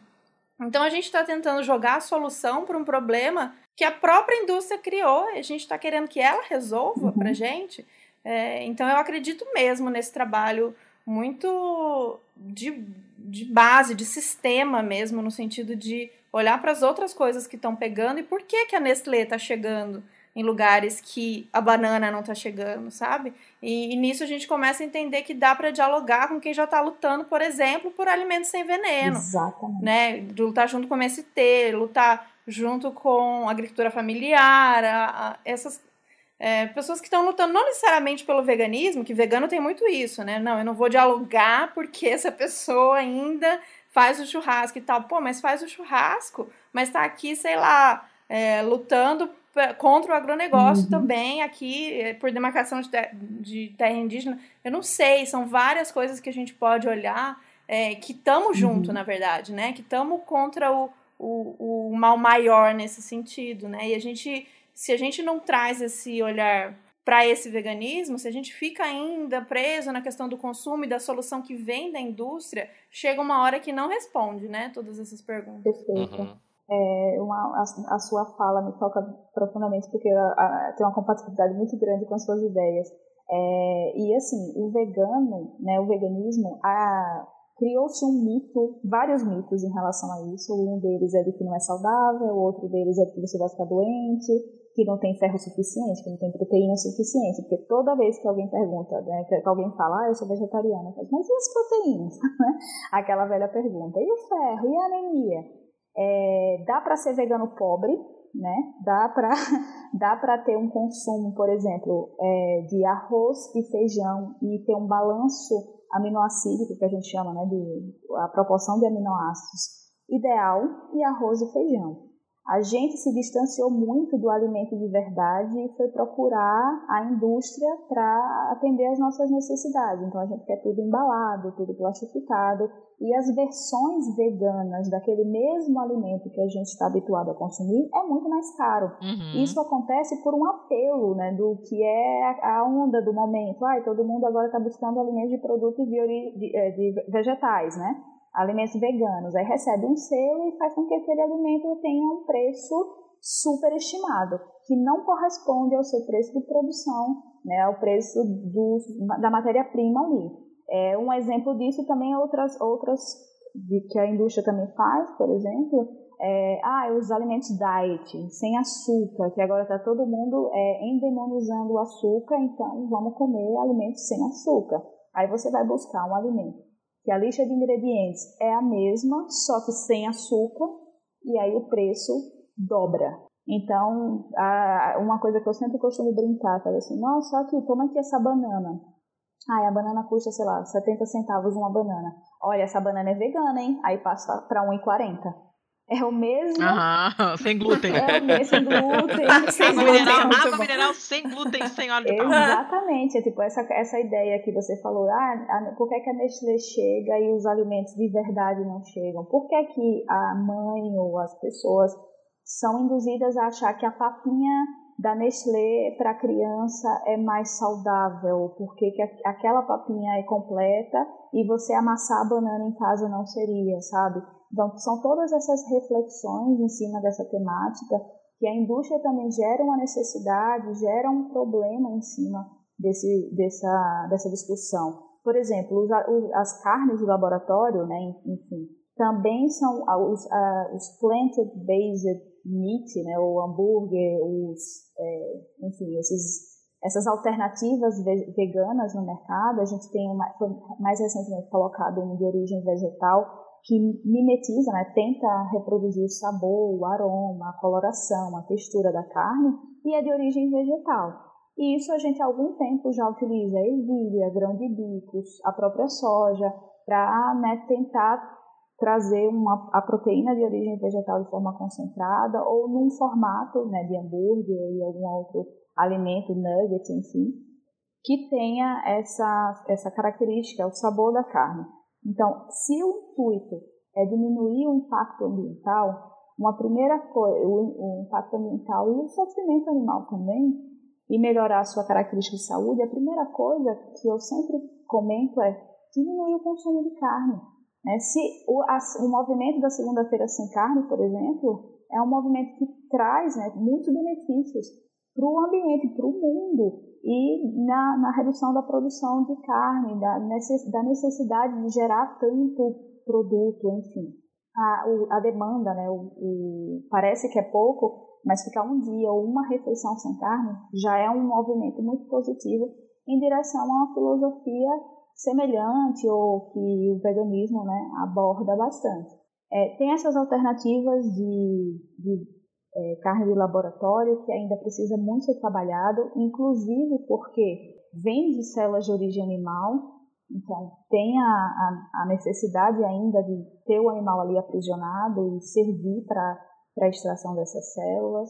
O que é utilizado no, no, no cultivo né, dessas células no laboratório utiliza alguns, algumas matérias-primas, alguns materiais, enfim, no meio de cultura, que são de origem animal, então, estão tentando mudar tudo para levedura, para que as leveduras é, produzam sinteticamente e reproduza é, aquele meio sem precisar de soro bovino, por exemplo. É, estão tentando chegar numa característica mais parecida possível da carne, utilizando essas leveduras para mimetizar a coloração, o aroma, a leg-hemoglobina, por exemplo, hemoglobina, que é proveniente de raízes de leguminosas, por exemplo, é modificado por uma levedura, tem como modificar pela levedura e dar aquele aroma de quando a carne está sendo cozida, enfim, assada. Então tem um caminho, um investimento muito forte em relação a isso. Mas hoje o que é mais efetivo é o arroz e feijão, a comida de verdade, lutar por menos agrotóxicos, porque como bem você falou, é, o, a forma, né, o que me dói muito é a forma como tudo é produzido hoje aqui no Brasil. Então, a gente nunca teve tanto agrotóxico liberado em tão pouco tempo. Então, mesmo que é de origem vegetal, é, o aproveitamento e o respeito ao ambiente, o respeito àquele, àquela matéria-prima, o respeito àquele ingrediente, não existe. Por exemplo, um boi abatido no Brasil, 50% dele é desperdiçado. Caramba. Então, para mim, assim, é uma falta de respeito muito grande. Poxa, já matou o animal, então aproveite integralmente. Respeita aquele produto, o tempo, a demanda, as pessoas envolvidas, o custo. A gente está assim destruindo o meio ambiente, o planeta Terra, numa velocidade assim meteórica. E o Brasil ele está indo pelo caminho contrário a que todo mundo, o mundo inteiro, todos os países estão em uma direção. E agora a gente está indo em outra né, utilizando mais agrotóxicos, é, respeitando menos, o, a pecuária está aproveitando menos. Então, na Europa, por exemplo, o aproveitamento do, do bovino abatido é cerca de 80%. Aqui no Brasil, 50% é usado e 50% é desperdiçado. Então, além de a gente já ter uma demanda muito grande né, de consumo, além de ter uma forma de produção muito ineficiente, a gente desperdiça muito, desperdiça todo tipo de alimento inclusive as carnes, né? Eu estava lendo aqui, é, antes da gente começar a gravar, estava dando uma repassada aqui na, nos zilhões de links que eu coloquei na postagem, e um deles, que é essa, uma dessas matérias da BBC, e eles falam que essa carne de laboratório pode, na verdade, piorar a questão climática, né? E eles, o, o ponto principal é o seguinte, que enquanto que o, esse metano produzido pelas vacas e pelo estrume e tal, não sei o quê, ele fica só 12, só, né, 12 anos na atmosfera, CO2. o CO2, que é o resíduo liberado da produção dessa carne de laboratório, né, eh, especialmente considerando que é um processo que não foi muito refinado ainda, tem muitas coisas a serem ajustadas e tal, e fica milhares de anos na atmosfera. Uhum. Então, na verdade, seria pior, né? E ainda você tem toda a questão das substâncias que são jogadas nessa, nessa, nesses meios de cultura para poder promover essa, esse crescimento no, no, no meio de cultura uhum. e tal. Isso tudo acaba sendo jogado na água como resíduo e você não consegue filtrar completamente. Então você tem uma série de escórias na água que, que, que sai desses, desses laboratórios, dessas uhum. talvez futuras fábricas, enfim, né? Sim. Então você tem, na verdade, você tem uma quantidade enorme de coisas envolvidas e muitas coisas que a gente não consegue calcular, né? E aí isso me lembra muito dessas histórias de, de, de espécies que foram introduzidas em outros ambientes na tentativa de resolver um problema e saíram completamente de controle, uhum. né? E, e, tem inúmeros casos disso. Se vocês forem pesquisar, procurem, sei lá, castores na, na, na Argentina e vocês vão ver o estrago que eles fizeram e, tipo, tem na Austrália, então, tem um milhão de histórias desse tipo, e me parece uma, uma coisa meio parecida, que você tenta puxar a coberta de um lado, né, e você acaba deixando o outro lado descoberto, porque é muito imprevisível, a gente não tem como calcular uhum. o que, que, que, vai acontecer. Você faz essa carne no laboratório, e aí você aumenta a poluição, você consegue medir se compensa? Né, o que você vai estar tá deixando de, de desflorestar, uhum. de desmatar, para transformar em pasto, mas você vai acabar produzindo mais CO2, porque os processos industriais para produzir essa carne é, de laboratório acabam liberando mais. E aí, e qual é o aspecto nutricional dessa carne? Ela vai, vai dar problema para a pessoa que consumir a longo prazo? Como é que você vai estudar isso? Você vai botar uma pessoa de cobaia para comer? É, é tanta coisa. que vão comer. É, é uma coisa. É, exatamente. É uma coisa muito maluca. Tem muita, muitos aspectos éticos complicados envolvidos, né?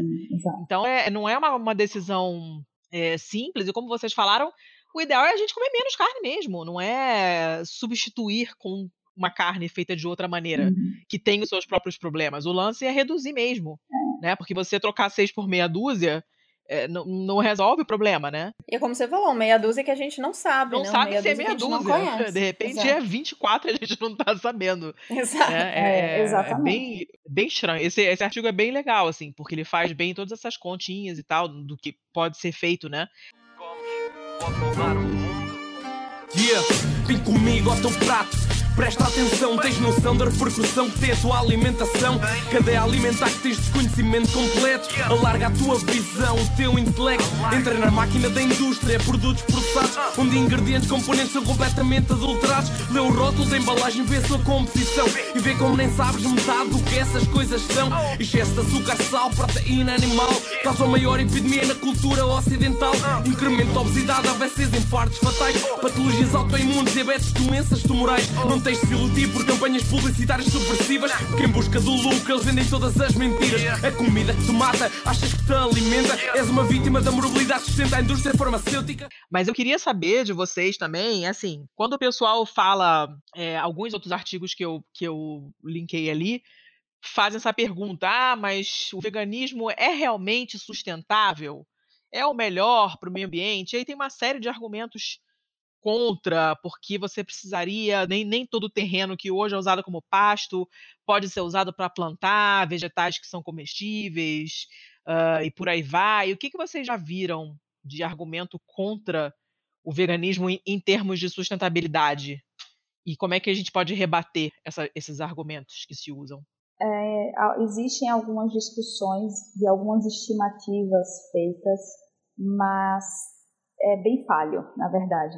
É, existem alguns, alguns trabalhos que fazem uma estimativa mesmo, uma projeção de, de demanda ambiental e de demanda de custos, enfim, de, e de produção de gases, e eles concluem que a dieta vegetariana, ou que eles, um termo que eu não gosto, mas enfim, que é flexitariana, que é aquele consumo eventual de carne, né, seria a melhor alternativa a longo prazo para sustentar. É, enfim, se o indivíduo ele tem um consumo de, de, carne muito grande, de fato, você fazer esse movimento para consumir eventualmente ou para consumir menos e se tornar vegetariano, isso é um movimento, é o movimento ideal. Então é o caminho, né? É na, na equação é o lado que, que a reação deve acontecer, indo para o lado do vegetarianismo ou do consumo reduzido da carne, enfim. Então, as variáveis consideradas para fazer essa estimativa é, cada modelo né, estatístico para avaliar, para gerar, chegar a esse, esse resultado, leva em consideração a forma como é produzida essa carne, o rendimento do produto, é, a demanda de, de, gasto de geração de produtos de, de, água, de agrotóxicos, de antibióticos utilizados na... na hormônios, é, né? Sim, exatamente, de antibióticos utilizados pra, na, na produção, né, no, na criação desses animais. Então, alguns trabalhos, principalmente nos Estados Unidos, e o modelo deles é, um, é diferente do nosso, de criação de animal, é, eles chegam a essa conclusão de que a dieta flexitariana e vegetariana seria melhor. Mas qualquer, qualquer reflexão um pouco mais crítica em cima desses trabalhos, a gente já consegue concluir que esse modelo de estimativa é falho, porque a termodinâmica já mostra que a obtenção de energia ela é muito mais eficiente no modelo que você obtém de forma direta.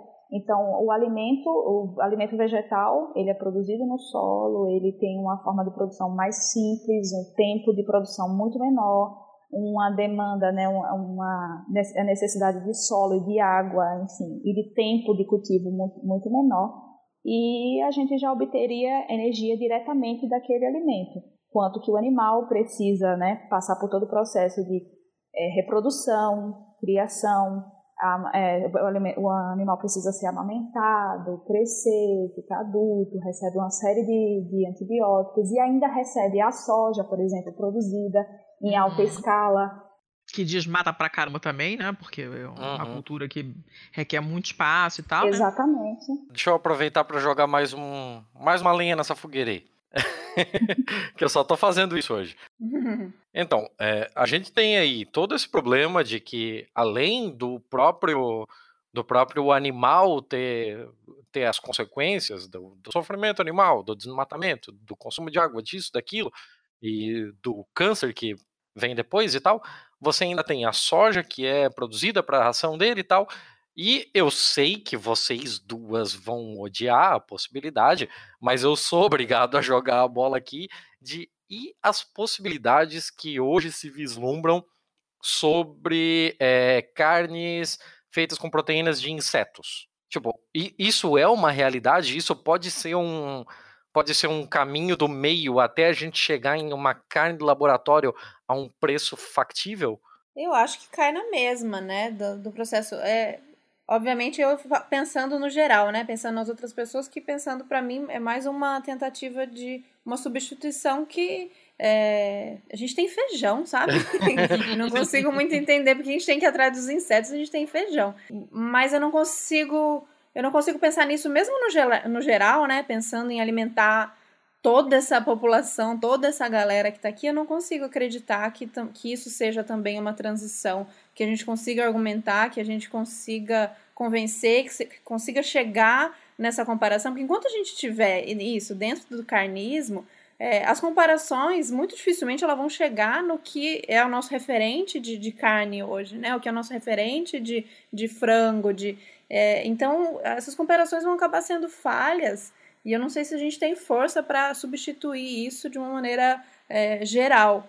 É, quando se a gente vai desmontando essa questão da carne como o principal, a carne como o, o necessário dentro de um prato e valorizando aquilo que a gente aqui no Brasil há pouco tempo atrás o nosso prato né, se a gente for em outros lugares, o prato basicamente arroz, feijão, mandioca, batata doce, é, e a gente voltando a reverenciar esses pratos e valorizar eles de maneira é, mais ligada diretamente com a produção, com a plantação sem veneno, eu acredito que esse caminho faça mais sentido para o povo, sabe, para as pessoas no geral, do que a gente dizer, olha, tem uma super ideia aqui que a partir desses insetos a gente vai fazer carne para imitar a carne que você já conhece. É, não me parece muito lógico. Não sei o que a Priscila acha. É, eu só jogo assim porque entre algumas das coisas que, que sempre são citadas quando se aventa essa possibilidade é que, por exemplo, primeiro que os bichos são menores, é, a taxa de, de crescimento deles é um pouco maior, eles são animais de sangue frio, então, por terem sangue frio, eles precisam de menos alimentação, eles têm um metabolismo mais tranquilo, eles engordam melhor e eles teriam mais é, valor energético em proteínas, em vitaminas tal. Então, a gente conseguiria até reduzir o consumo de comida no geral por utilizar essa, essa fonte de proteína e tal. Porque mesmo se a gente for só por arroz, feijão e tal, a gente vai ter campos e campos e mais campos de arroz e feijão para fazer a compensação do fim da carne. É, é, só o, é só o que eu estou jogando aqui como argumentos que eu já vi nesse sentido. E alguns estão em alguns dos artigos aqui que eu linkei. Se vocês forem procurar, vocês vão achar.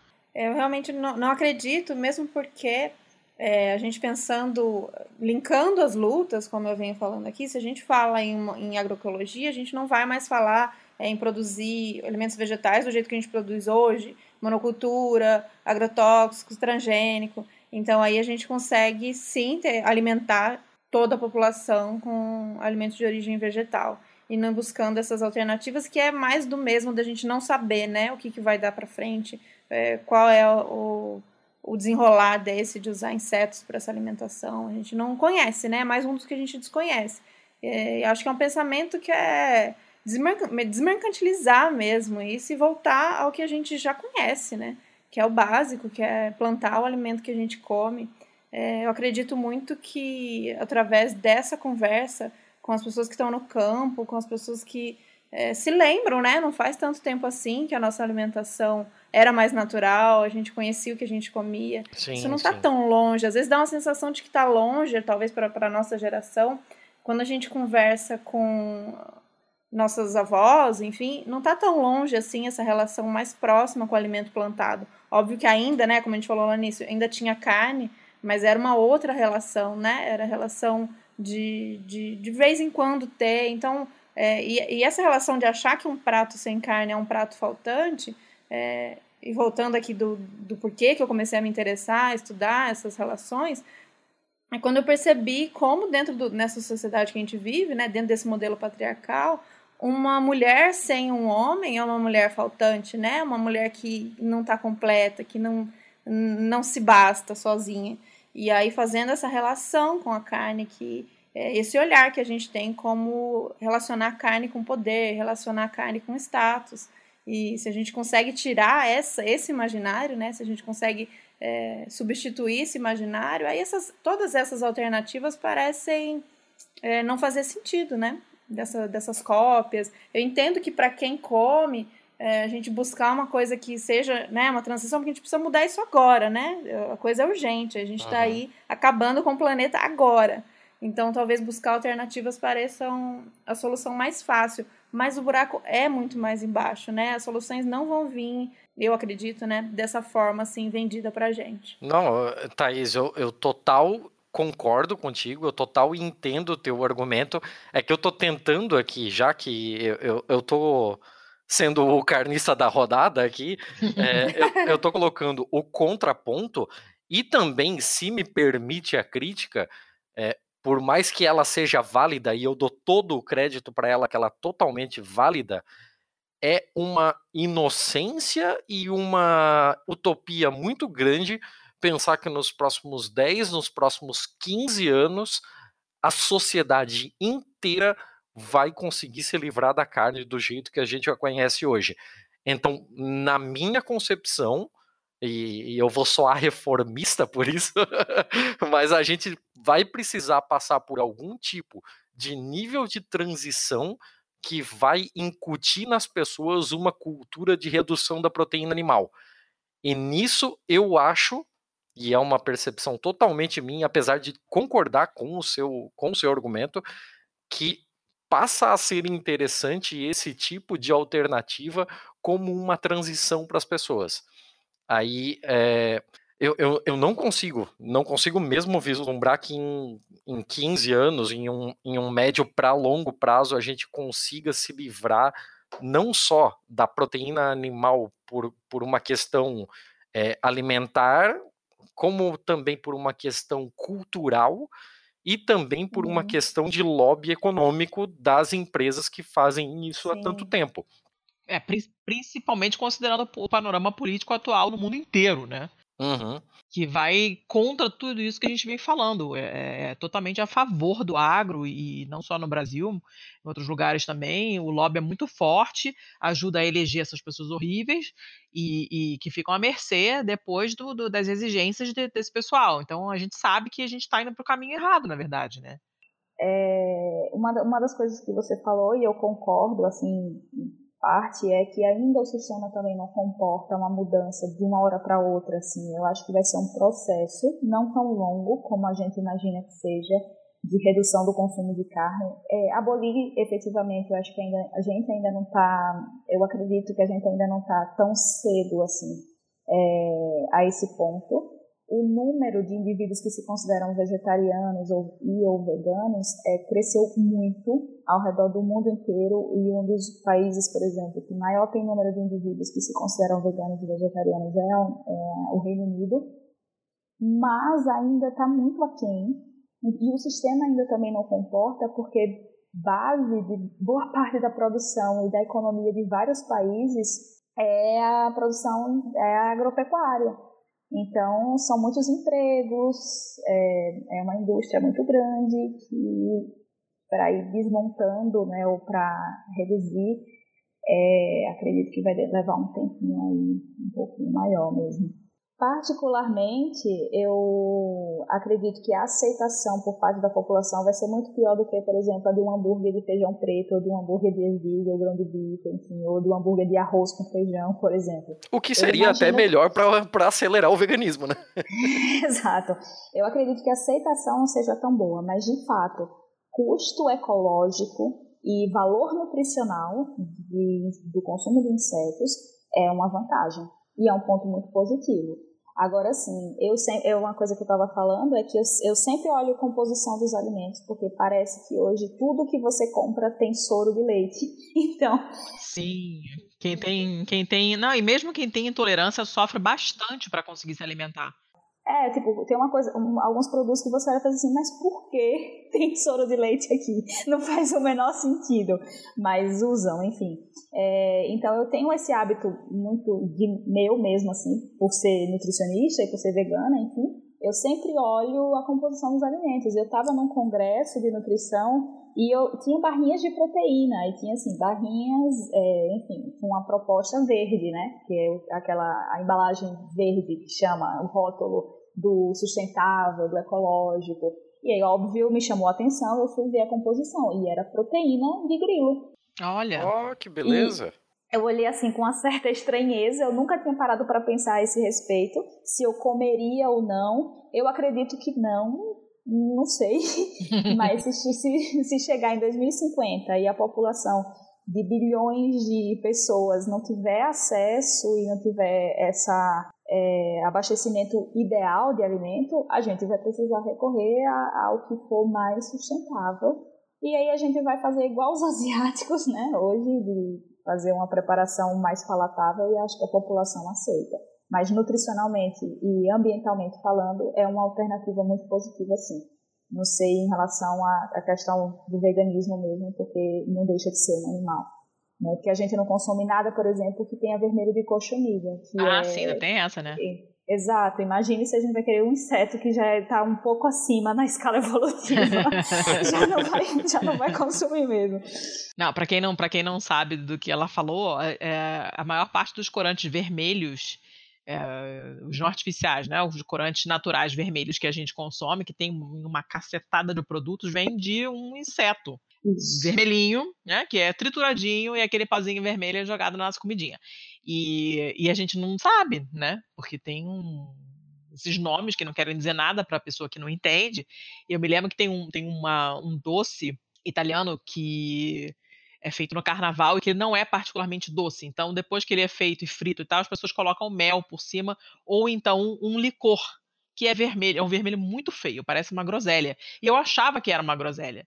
Né? O negócio é ruim, que nem a peste. Aí um dia eu fui olhar a composição, falei, o que, que é esse negócio que é tão horroroso? E eu fui olhar, e é um licor de sei lá o que, doce pra caramba, com xarope de não sei o que das contas, e eu fui olhar o corante vermelho e era, e era, era esse. Aí eu olhei pra minha sogra e falei, você sabe que você está comendo um doce com um licor de insetinhos. Aí ela. e aí todo mundo calou a boca e eu abri a minha Wikipedia, uhum. comecei a ler o artigo e ficou todo mundo horrorizado, porque a gente realmente, na verdade, a gente não sabe o que a gente está comendo. Então, embora haja uma resistência realmente muito grande, com, totalmente compreensível a qualquer coisa de inseto, né? E eu não sei se eu experimentaria, sei lá, um espetinho de gafanhoto, eu acho pouco provável. Eu quero mas muito. Mas alguma coisa com farinha, mas você é muito estranho. Mas assim, alguma coisa feita com farinha de gafanhoto, talvez eu encarasse, né? É aquela coisa de você dissociar. Sim. Né? Uhum. Tinha um podcast americano que eu acompanhava, que um dos patrocinadores era uma, uma empresa que fazia barrinha de cereais com farinha de gafanhoto. Uhum. Meu Deus. É.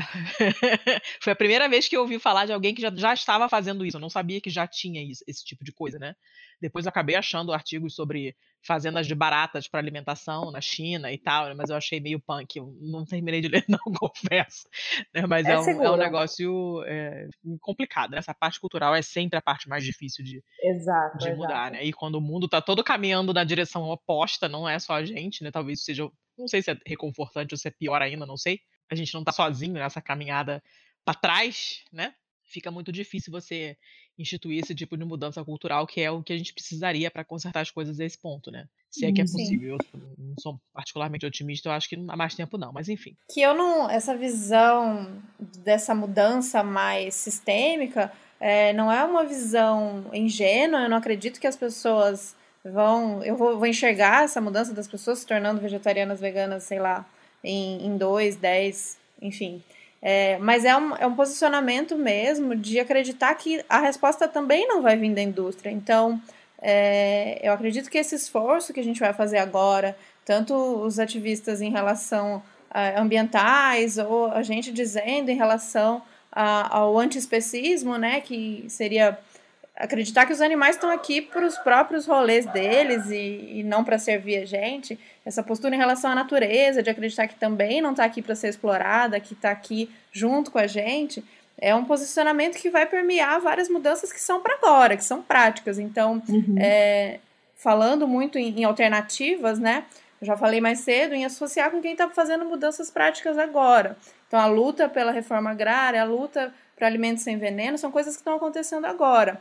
Economia solidária, por exemplo. Então, são pequenas mudanças que parecem pequenas, né? Isso. Mas que acontecem aqui, em um modelo que você reproduz ali. Eu acredito meio nesse caminho. E é, é uma utopia, né? Onde eu, onde eu imagino o mundo que eu quero ver lá na frente, que eu quero que eu, que eu imaginaria que seria um mundo mais justo, né? Sem exploração, sem violência. Eu provavelmente não vou ver, né? Vocês não vão ver, a gente não vai ver esse mundo. Uhum. Mas é, é, se eu não acreditar que, né, estamos lutando para construir isso, sei que, né, nesse governo é difícil acordar todos os dias com essas notícias, abrir o Twitter e já ler tudo que a gente tem que ler, principalmente em relação ao meio ambiente, principalmente em relação aos indígenas, dá um desesperinho mesmo, né? Porque é urgente, não dá uhum. tempo de esperar. Uhum. Mas é um posicionamento mesmo de fazer essas transformações que, que voltam mais né, para um mundo de, de que a gente não precisava produzir tanto, desenvolver tanto, crescer tanto. É, eu acredito mais por aí. Talvez essa alternativa da, dos insetos seja uma alternativa, é, mas é isso. Eu acho que pelo contrário, eu tô até desacreditando quando tudo vem de uma resposta muito. que parece fácil nesse sentido. Também não imagino adesão, a não ser que venha escondido, né? Porque a gente muito não sabe o que a gente come nos industrializados. Eu sempre conto essa que eu fiquei com. Eu, eu, tinha muita preguiça de ver rótulo. E eu comia muito industrializado. Eu era bem viciada nos industrializados, vida corrida, era muito fácil. E depois que eu virei vegana, eu não conseguia entender aqueles nomes e não sabia o que, que era bicho, o que, que não era. e aí, naturalmente, eu fui desencanando. Tipo, muito mais fácil você comer uma fruta que eu não ia ter que ler 10 ingredientes e saber, daí eu acabava comendo. E não era uma questão de, ah, eu quero ficar saudável, eu acredito. De primeira não era, era preguiça mesmo de ter que ler os rótulos e, e aquilo reduziu a uma coisa muito mais simples, né? Poder inventar umas coisas aqui que eu me alimento e tá tudo certo e eu sei o que eu tô comendo. Então me deu essa autonomia de, de saber o que eu tava colocando para dentro muito mais do que ficar tentando identificar ingredientes malucos em, em rótulo. É, não é, não é uma coisa de muito de futuro, assim, de muito distante, ter várias alternativas no mercado de produtos saborosos que tenham um gosto parecido ou até melhor do que salsicha, do que hambúrguer, porque já tem isso. Então é muito fácil achar um hambúrguer vegano, uma salsicha vegana que tenha características nutricionais melhores do que a, a salsicha convencional, por exemplo. Até uhum. Então não é muito difícil também, né? Porque salsicha vamos combinar, Isso. gente. Exatamente, não, salsicha é fora, fora de cogitação. Meu? Poxa, eu curti, eu curti. Ai, socorro, não. não.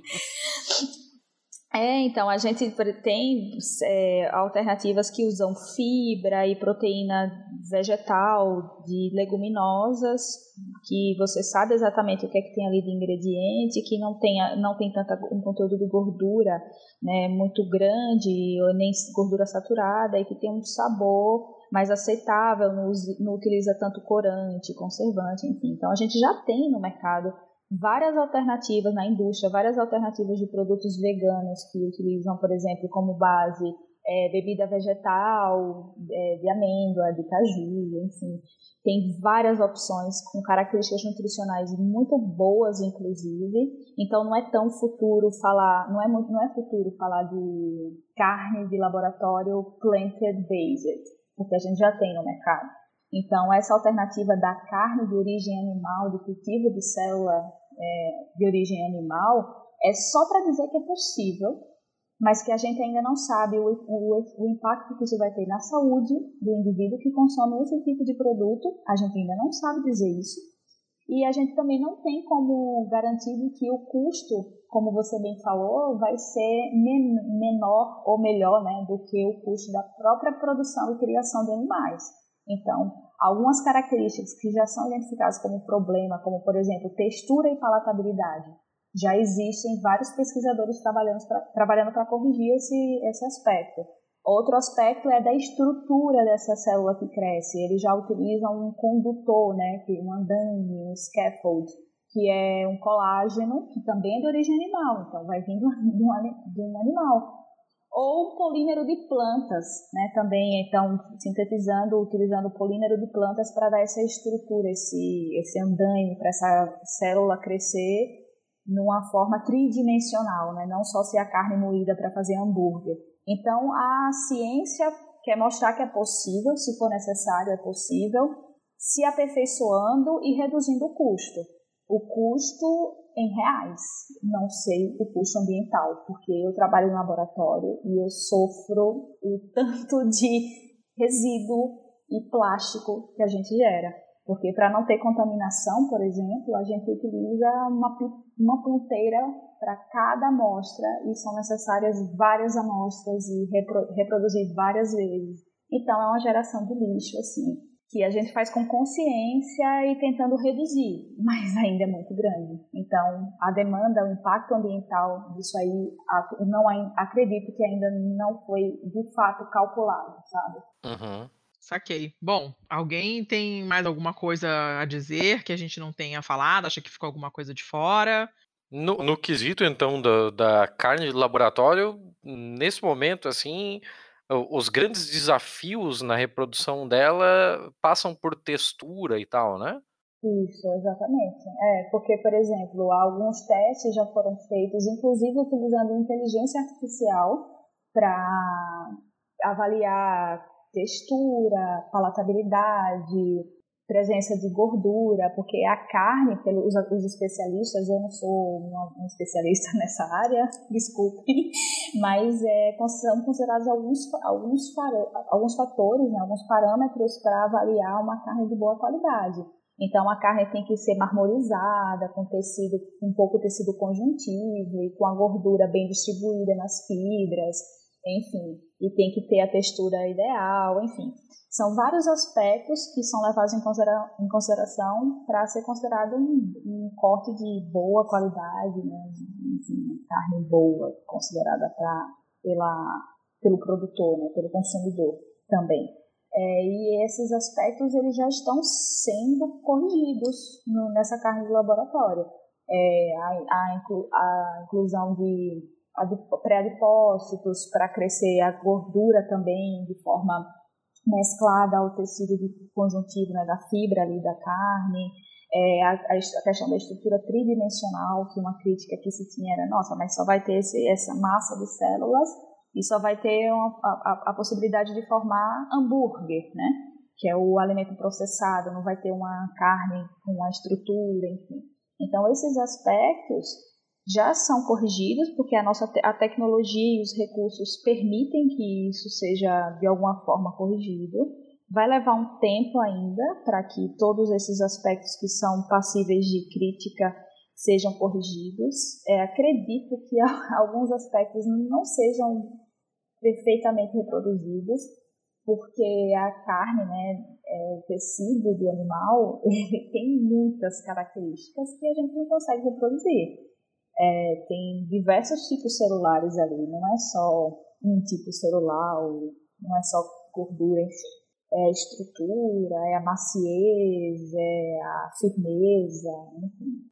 Tudo isso é difícil ser reproduzido. Uhum. Isso, isso é sempre alguma coisa que me deixou bastante curioso, inclusive, que é sobre a questão dos cortes de carne, né? Que é esse tipo de coisa que faz com que um corte seja nobre e outro não. E até foi bastante curioso quando eu conversei com, com algumas pessoas que contavam sobre cortes de carne que são nobres para nós e que são consideradas péssimas carnes para as pessoas de outros países, né? No Uruguai a gente tem o Pamplona, que é um corte que o pessoal nem faz aqui e para eles é um dos mais nobres, né? A própria picanha em vários lugares ela uhum. a, aqui ela é endeusada e em vários lugares ela não é bem vista porque é justamente onde o onde o boi leva leva tapa, leva chicotada se tiver que passar ele para um outro lado do curral e tal. É, é muito curioso pensar sobre esse tipo de, de coisa bem uhum. específica desse trabalho. É, e a questão também de, de cultural, né, de preferência alimentar, cada povo, cada grupo, cada indivíduo também tem seu, seus gostos e suas preferências. A gente prefere uma carne mais firme, outro prefere uma carne menos firme, um com mais gordura, outro com menos gordura, enfim. Isso é um aspecto que vai ser meio que padronizado, vai ser todos daquele jeito, quando se chegar no método, no protocolo de, de criação, de produção, né, de geração dessa carne, para tentar chegar o mais próximo possível de aroma, textura, sabor e aceitabilidade. Agora, o custo ainda é muito elevado, está muito distante de chegar essa carne na mesa das pessoas. Eu acredito que, pessoalmente, eu imagino que não faça muito sentido né? Principalmente se você flexibiliza mais assim a sua ideia de que a alimentação não é baseada em carne, não necessariamente precisa ser, e você abre perspectivas para consumir diversos alimentos, assim, variar, porque a gente tem muita variedade de alimentos e vegetais e que conseguiriam nutricionalmente plenamente satisfazer as necessidades dos indivíduos em todas as faixas etárias, sexo, nível de atividade física, estado patológico, enfim. Então, é, outras alternativas, se você quer um sabor, tipo reproduzir o sabor, comer menos carne e ter uma reprodução mais do sabor, assim, a gente tem várias, vários produtos que, como eu até falei no início, assusta, porque tem algumas coisas que eu como faço, não, é, não é possível, meu Deus, eu estou sendo enganada, Jesus, o que é que aconteceu aqui? Mas a carne, essa carne de laboratório de células, de animais que utilizam, que requerem né, um custo, um cuidado, uma demanda de investimento e de estudos e científica ainda vai levar um bom tempo. Acredito que talvez até é, o que dizem, que os especialistas que trabalham nessa área e que defendem esse produto é que é o futuro e não tem para onde fugir. Né? Que não vai dar para produzir carne nessa demanda para todo mundo daqui a alguns anos. Mas eu acredito que o futuro sejam as alternativas à carne, não necessariamente a carne é, de origem animal de laboratório. Exato. Fake. As alternativas estão aí já com muita força. Perfeito. Que fome! Eu seria capaz de comer uma zebra inteira. Aqui não tem zebra. Um antílope? Não, não. Coelho? Não. Ouça aqui. Vivendo com a gente, vai comer como a gente. Olhe, aqui é um bom lugar para descolar algum grupo. Ah, o que é isso? Comida? O que parece? Uh, que nojo! Hum, hum, hum. Gosto de galinha. Viscoso, mas gostoso. Isso são guloseimas raras. Hum, uma noz muito gostosa e crocante. Vai aprender a gostar. É o que eu digo, garoto. Esta é que é a boa vida, sem regras ou responsabilidades. Hum, é do tipo cremoso. E acima de tudo, sem problemas. E então? Tudo bem, ratuna é matata.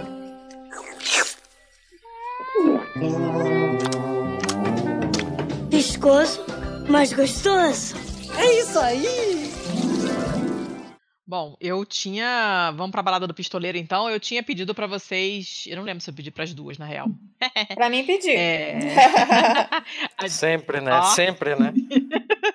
a dica cultural que pode ou não ter alguma coisa a ver com o episódio. As minhas dicas nunca estão relacionadas ao episódio, por exemplo. Pode ser qualquer coisa, livro, filme, série, um restaurante, uma receita, um lugar para comer, uma amostra, um museu, uma cidade, o que vocês quiserem.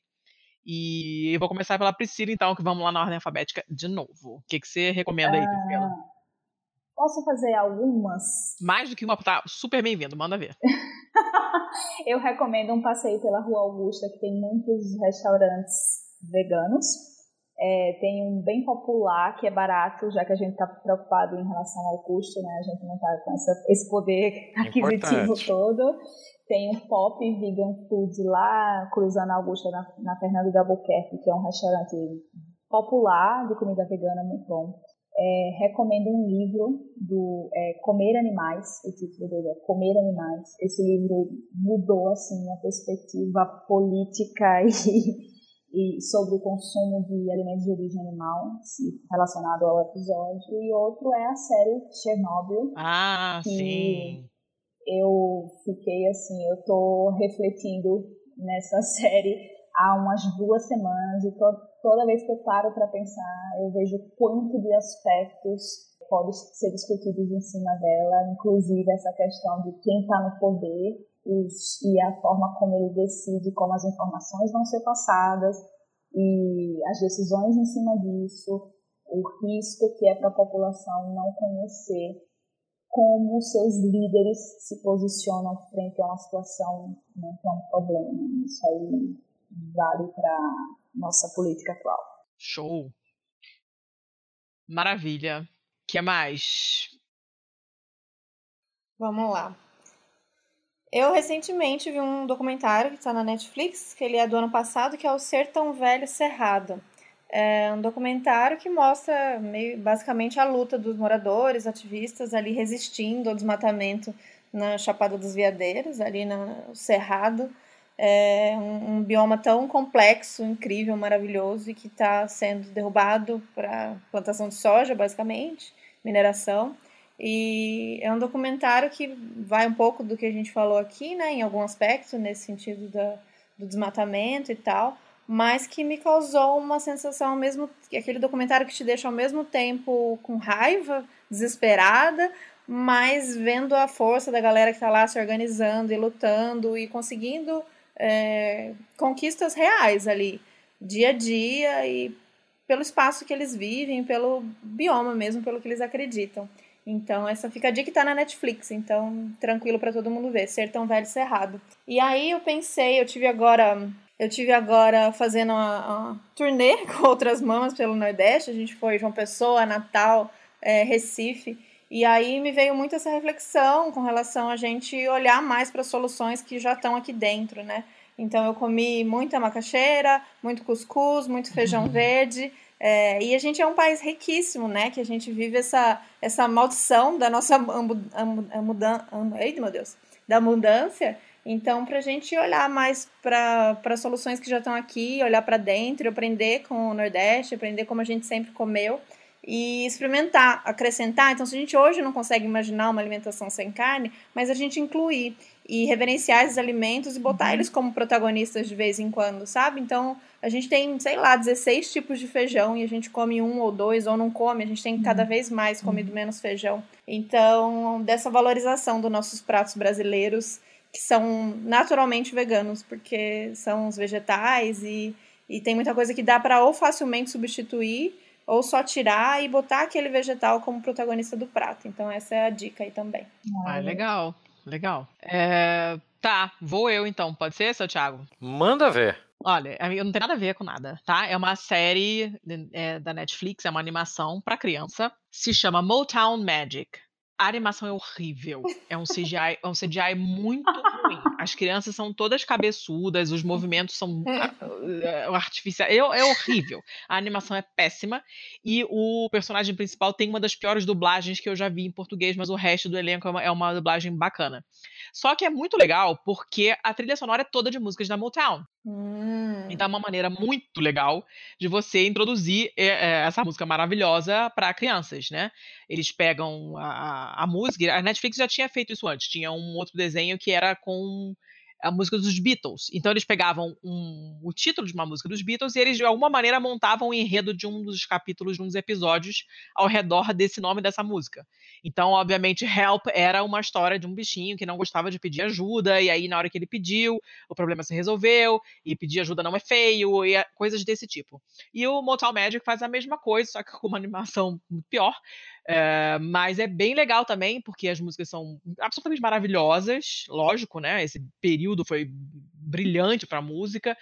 É, tem muita diversidade, obviamente. Eles, Motown Magic é o nome Motown. Eles moram numa cidadezinha chamada Motown, essa família a mãe faz doces, o pai trabalha no museu, então tem muita coisa que acontece no museu, tem coisas que acontecem como as crianças fazendo doce também em casa. É muito é muito bacaninha, as histórias são bem bonitinhas, os, os episódios são curtos, são é bem bobinho assim, não tem nada de, de, maravilhoso, né? São historinhas que criança pequena gosta, mas a minha filha ainda gosta porque e é legal de, de você acompanhar a historinha. E tem essa trilha sonora absolutamente fantástica né? É, são, são regravações, na verdade, porque não são as versões com os artistas originais, né? Mas é, é, são muito próximas das originais, então você reconhece imediatamente, você fica querendo lá dançar. Eu não, porque eu não danço, mas pessoas normais provavelmente ouvirão e vão querer dançar. É muito legal, é uma maneira muito bacana de introduzir essa música para crianças, então eu, eu recomendo. Amei. E essa é a minha indicação Amei. de hoje. Eu ia dar um livro também, mas eu vou guardar ele para a próxima, porque ainda não terminei. É, seu Thiago, Uh, então, eu gostaria de indicar outra coisa, mas eu estou sendo consumido pelo clima deprê de Years and Years. Ah, meu Deus. Years and Years é uma série da BBC barra HBO. Ela tá passando no Brasil, eu acho que pela HBO, e, mas ela é uma, uma produção da BBC e ela também está passando ao vivo em todo e qualquer site pirata. Então fica à vontade, manda ver aí, pirateia, mas eh, dá, dá teus pulos, mas assiste. É uma série que se passa na Inglaterra, ela começa em 2019 e acompanha a história de uma família e, por consequência, a história de todo o Reino Unido e todo o mundo com as, as consequências dos atos pelos próximos 15 anos. Então, logo na, no primeiro episódio, você tem ali uma criança que nasce e ela é, é filha de uma mulher inglesa com um cara que é chinês. Você tem uma ilha artificial chinesa criada é, no meio do mar do sul da China que vai causar tensões internacionais futuramente. Você tem um casal gay se casando, então você tem toda uma sociedade, uma sociedade para frentex de 2019 que dali para frente vai desmoronar por uma coisa que só pode ter sido uma estranha coincidência, né? De repente aparece uma figura bufona, falastrona, de extrema direita, que começa a aparecer em programas de auditório e que todo mundo gosta dela porque ela diz a verdade sem papas na língua e ela é contra o politicamente correto. Então, olhem aquela porra daquela série e vejam o que vocês fizeram com o Brasil, seu bando de filho da puta. Nossa. Tá. Tá. Acho que, acho que temos compromisso para hoje à noite. Todo mundo vai ver essa série. Eu confesso que eu não tive, eu não tive coragem de ver ainda. 800 mil pessoas já me indicaram e todo mundo fala, cara, eu tô descaralhado da cabeça. É, Eu tô, eu tô precisando descaralhar a cabeça. Acho que eu vou Essa Eu não terminei, então se alguém for comentar comigo, segura essa língua aí que eu tô no terceiro episódio. Mas, cara, nossa, assim, eu, eu tô numa bad do caralho e vocês vão ficar junto comigo. Eu não vou passar Ah, por isso obrigada. sozinho. Depois a gente precisa de um grupo de apoio, né? Obrigada. Isso, um grupo de discussão do série, da seriado. Esse e The Handmaid's Tale, É, menina, nossa, meu olha. Deus. E se alguém quiser gravar sobre, me chama. E se alguém aqui conhece alguma empresa brasileira ou que esteja entrando no mercado brasileiro que, que trabalha com esse negócio de, de proteína de inseto, com comida de laboratório, com alternativas à carne e tal, entra em contato, patrocina essa porra, esse programa aqui. eu faço recebidinhos, eu encho o rabo da comida de vocês. E- Vai comer E- pão de farinha de gafanhoto? Bora! Nossa, eu como até o. Eu, eu sou louco. eu- se tem um negócio que eu sou louco pra comer, é aquele escorpiãozinho frito. Ai, pecado. Aquilo eu sou lindo. maluco. Por É- quê? é- é- exatamente, porque ele é lindo. Porque ele é lindo, eu gostaria de tê-lo em Esse é o pensamento do ser humano. Achou lindo? Faz o quê? Admira? Não. Pega pra você. Come! Caraca, cara, não. Sai pra lá. Esse bafo de. Bafo de Esse bafo de escorpião. Não, mas é, chega, chega, já me passei. É, A minha indicação é isso aí. Adorei. Show! É, ótimas indicações, a não ser fora o, com exceção né, do, do, do escorpião. É, jabás, meninas, seus jabás, deixem aqui seus contatos, quem quiser achar vocês, querem deixar as redes sociais de vocês, querem deixar só do podcast, o que vocês quiserem. Digam aí. Thaís, vamos fazer inverter agora a ordem alfabética, Ó. porque eu sou, estou disruptiva. Mas bagunçou tudo. Então, sigam a gente lá, Instagram, Twitter, eh, e ouve a gente em todas as plataformas aí de podcast, Outras Mamas Podcast. E pode me seguir também, que sou biscoiteira, gosto. Então, segue lá, Thaís, com TH, Goldcorn, também no Instagram. No Twitter, aprendendo ainda ali, voltando, tendo coragem de voltar, mas mais no Instagram. E a gente se fala, qualquer dúvida, qualquer questão que ficou, e acompanha a gente aí. Valeu! Obrigada, Priscila. Acompanhe a gente no Dragões de Garagem, estamos no Twitter, no, no Instagram, e estamos também no YouTube com Notícias da Garagem. É, o meu Twitter é Priscila Adriele, o meu Instagram é Priscila Teixeira, e eu tenho um monte de Ys e Ls no meu nome que complicam e dificultam muito a vida de quem procura me seguir. Mas vocês encontram lá, então sigam os dragões. Estamos no podcast lá semanal e conteúdo muito bom e discussão de ciência e a valorização da ciência que esse país precisa é, reconhecer a importância da ciência para o desenvolvimento social, econômico, enfim.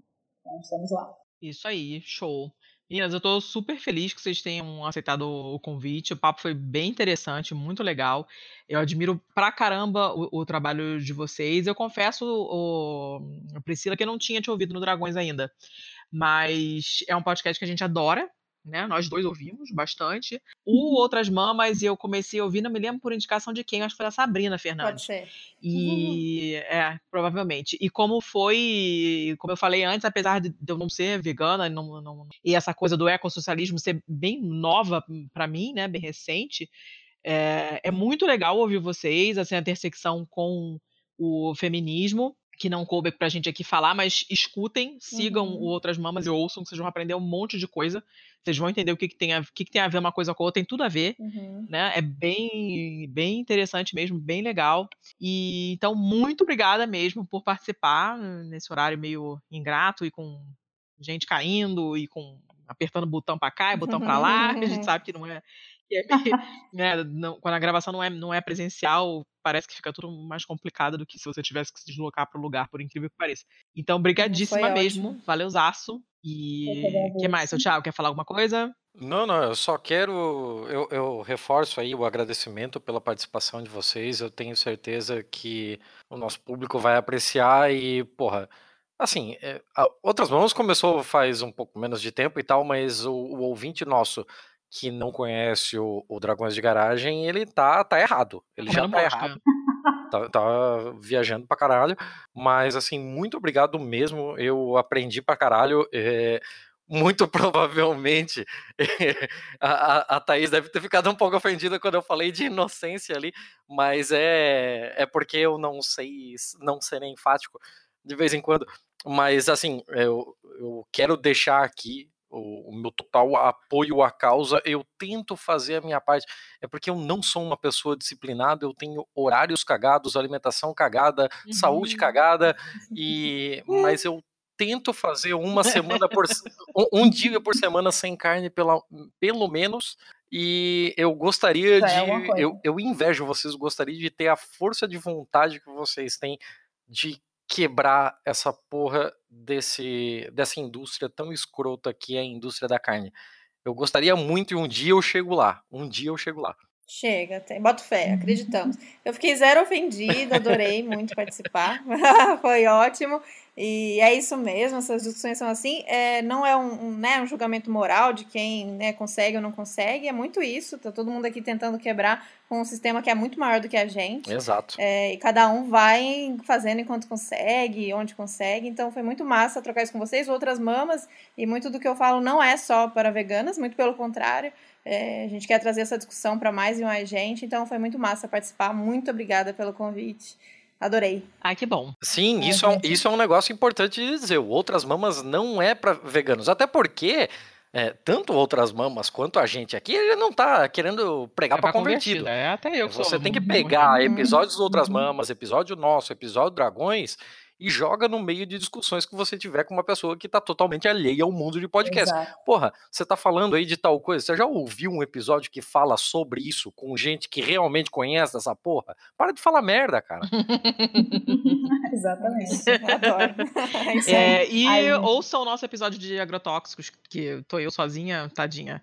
É, o Thiago não tava, mas foi bem legal. E ele, e ele, quando falou, o convidado, quando fala dessa coisa dos orgânicos, da certificação do orgânico, tem toda essa, uhum. essa pegada do ecossocialismo por trás também, porque ser orgânico uhum. não é só ser produzido sem agrotóxico, tem toda uma coisa de, de, de, de, de quem está produzindo tem que ter uma certa qualidade de vida e não pode ser explorada.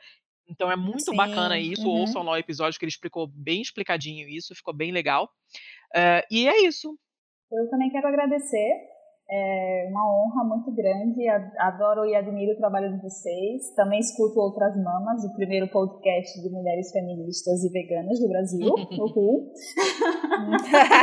Uhul! e eu, o, o, o Dragões também é recíproca, é verdadeira, de adorar o Pistolando e ouvir sempre, enfim, de o público ser um público muito comum da mesma forma, o público do Dragões com certeza também conhece o Pistolando, então é um prazer muito grande.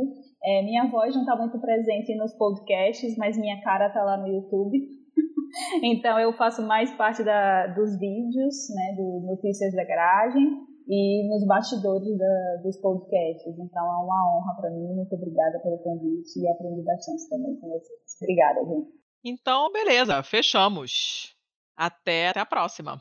Valeu. Tchau, tchau. Tchau.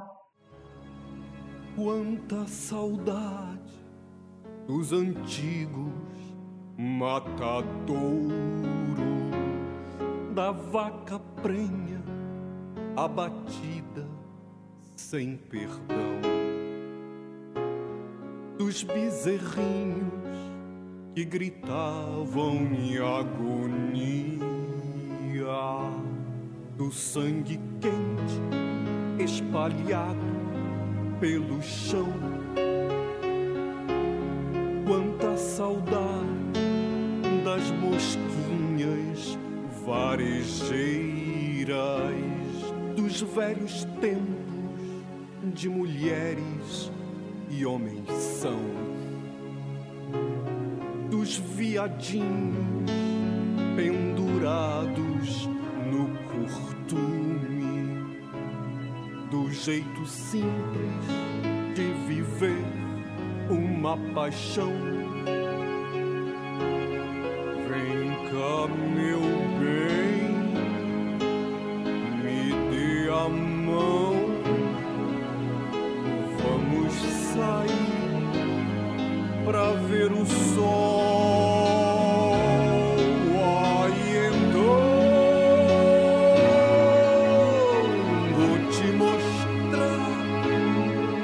amor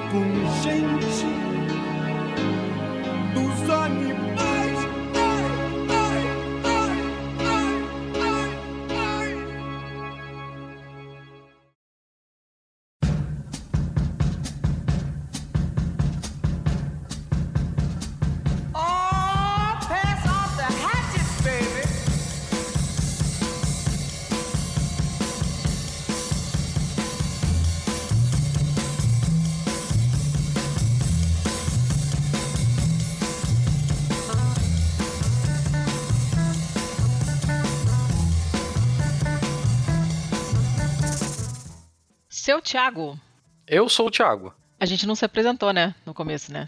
Falha não, minha, né? você, você saiu atropelando direto. a porra toda. Saí atropelando a porra toda.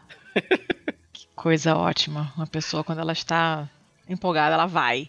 A mulher Né? moderna, quando ela quer falar Ela do não- assunto, ela só vai. A mulher moderna, quando ela atropela as pessoas, ela não, não quer guerra com ninguém. Mas, foda-se, porque, né, quem tá aqui já sabe que a gente é, também não vou falar mais não. Você tem algum recado pra dar, antes da gente ir pro bom, mal, feio? Recado pra dar, defina recado pra dar. Os recados de sempre.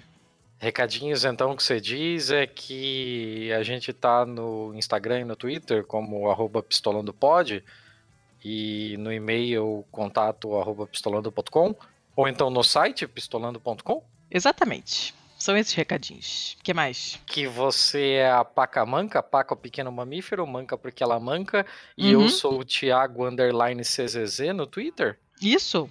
E tem mais alguma coisa que eu esqueci? Ah, tem, claro, sempre tem coisa que a gente esquece, né? Tem o aviso da nossa parceria com a Veste Esquerda, que vocês estão dando mole. Vão lá no vesteesquerda.com.br, usam, usem o, o cupom PISTOLA10 para ter 10% de desconto nas suas camisetas esquerdopatas, para vocês irem lindamente vestidos nas as próximas manifestações. É, e nós temos também um Catarse, caso vocês não saibam. É o catarse.me barra pistolando. E aí vocês podem ajudar a gente com os tereco-teco lá por mês. A partir de cinco tereco-tecos, a gente já, já dá uma ajuda boa pra gente, assim. Legal, que a gente tem que pagar servidor, a gente mudou de servidor, nosso servidor agora é pago em doletas, então tá complicado. Mas uma coisa que a gente esqueceu de falar nos últimos episódios, a gente Jornalismo abriu... de qualidade exige recursos. É isso aí. Mas a gente abriu um Patreon, ou Patreon para os íntimos, para quem tá fora do Brasil, porque às vezes acontece de dar problema com cartão internacional nos sites brasileiros. É, já aconteceu comigo, já aconteceu com outros catárticos nossos, então a gente acabou abrindo um patreon.com.br pistolando para quem quiser contribuir em doletas. A gente também agradece pra cacete. Então fique aí com essas sugestões, né? Não, não só a gente, mas, mas apoiar o pessoal que faz é, conteúdo de maneira independente, que está fora do, do, do circuitão da massa lá, né? Da, da mídia mainstream. Então apoiem o pessoal que faz, produz conteúdo independente, porque dá trabalho pra caramba e vocês curtem, que eu sei. Não só da mídia mainstream, tem cada galera na mídia independente fazendo tanta merda aí que, porra, vai, Ah, vai, vai ficar patrocinando bicho merda? Dá, Patrocina Bota- gente boa, né? Por favor. bota cincão aí pra nós, porra. Pe- Pensa assim, ó, pensa assim. Se você me encontrasse num, num evento, na rua, em qualquer lugar, assim, você me pagava uma cerveja pra gente sentar num boteco e ficar conversando sobre podcast, sobre política, sobre qualquer coisa? Paga essa cerveja virtualmente, bota cincão lá. Cincão é mais barato que uma cerveja, inclusive. Então, né? Acho tendência. É, mais alguma coisa que eu esteja esquecendo? Sim, nós temos duas parcerias com editoras também, a Uhum. editora Boi Tempo e a editora Companhia das Letras. E nesse ínterim, entre os nossos últimos episódios E este episódio agora, nós fizemos o sorteio de não um, não dois, de três fucking livros.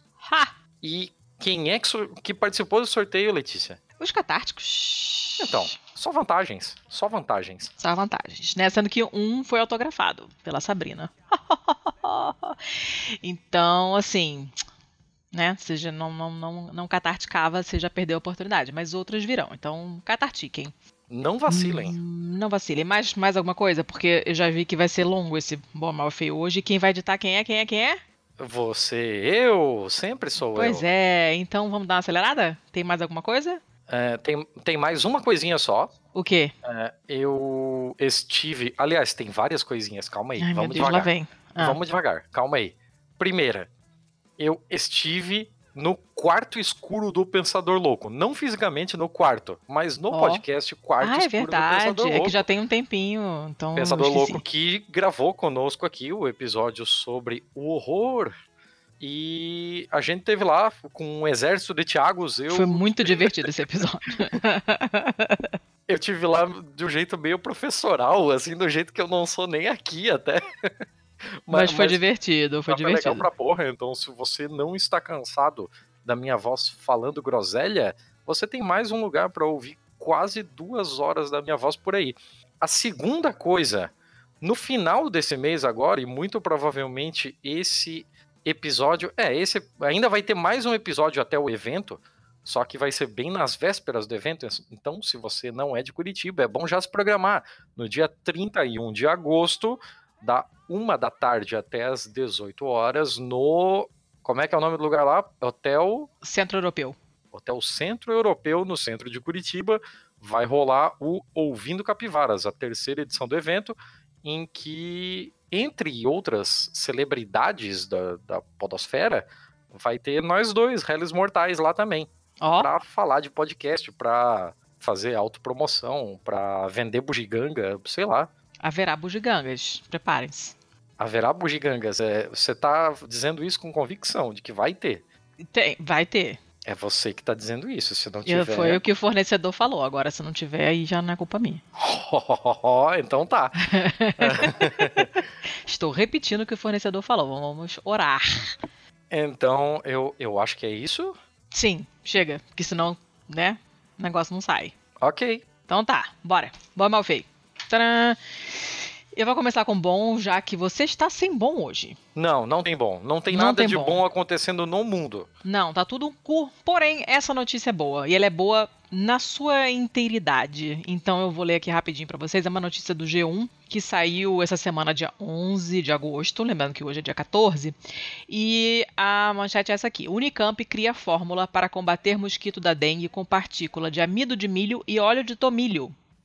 Pera, Isso é, é muito legal. É. amido de milho. Maisena. E... Tá, maisena. E óleo de tomilho. Tomilho é, tipo uma mistura de milho e tomate? Não. Ai, para, tiozão. Eu- Tomilho eu, eu nunca é vi um- tomilho, juro. Eu Ai, não sei o que é tomilho. Que vida triste. É uma.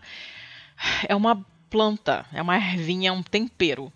Tá? Hum, tem gosto de quê? De tomilho. Tem Ah. gosto de tomilho. É, não, ele tem um gosto realmente bem particular, assim. Não, não acho que ele pareça com, com muita coisa, não. É, eu não, não sabia que tomilho tinha óleo, pra ser sincera, mas tipo, existe óleo de alecrim, existe óleo de orégano, poderia. Podia perfeitamente existir óleo de tomilho e de fato existe.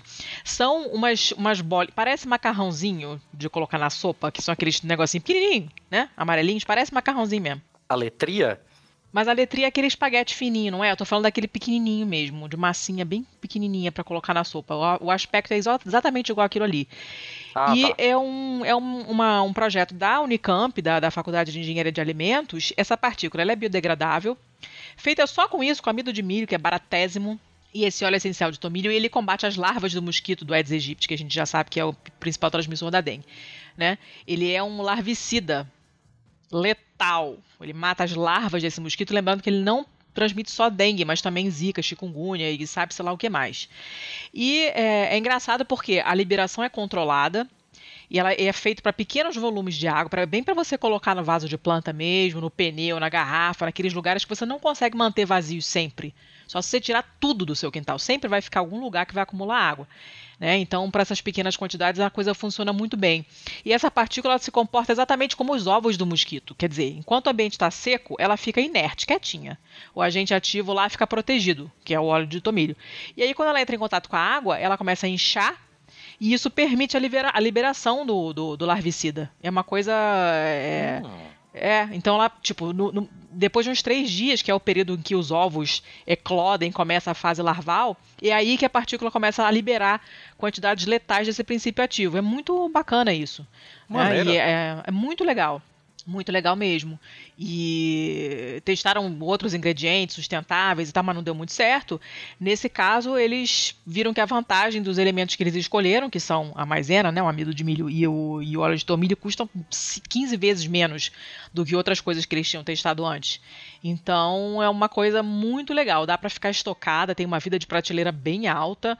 É, eles falam aqui que mesmo depois de aplicado, ele pode durar até mais do que cinco ciclos de chuva, você não precisa ficar colocando toda hora.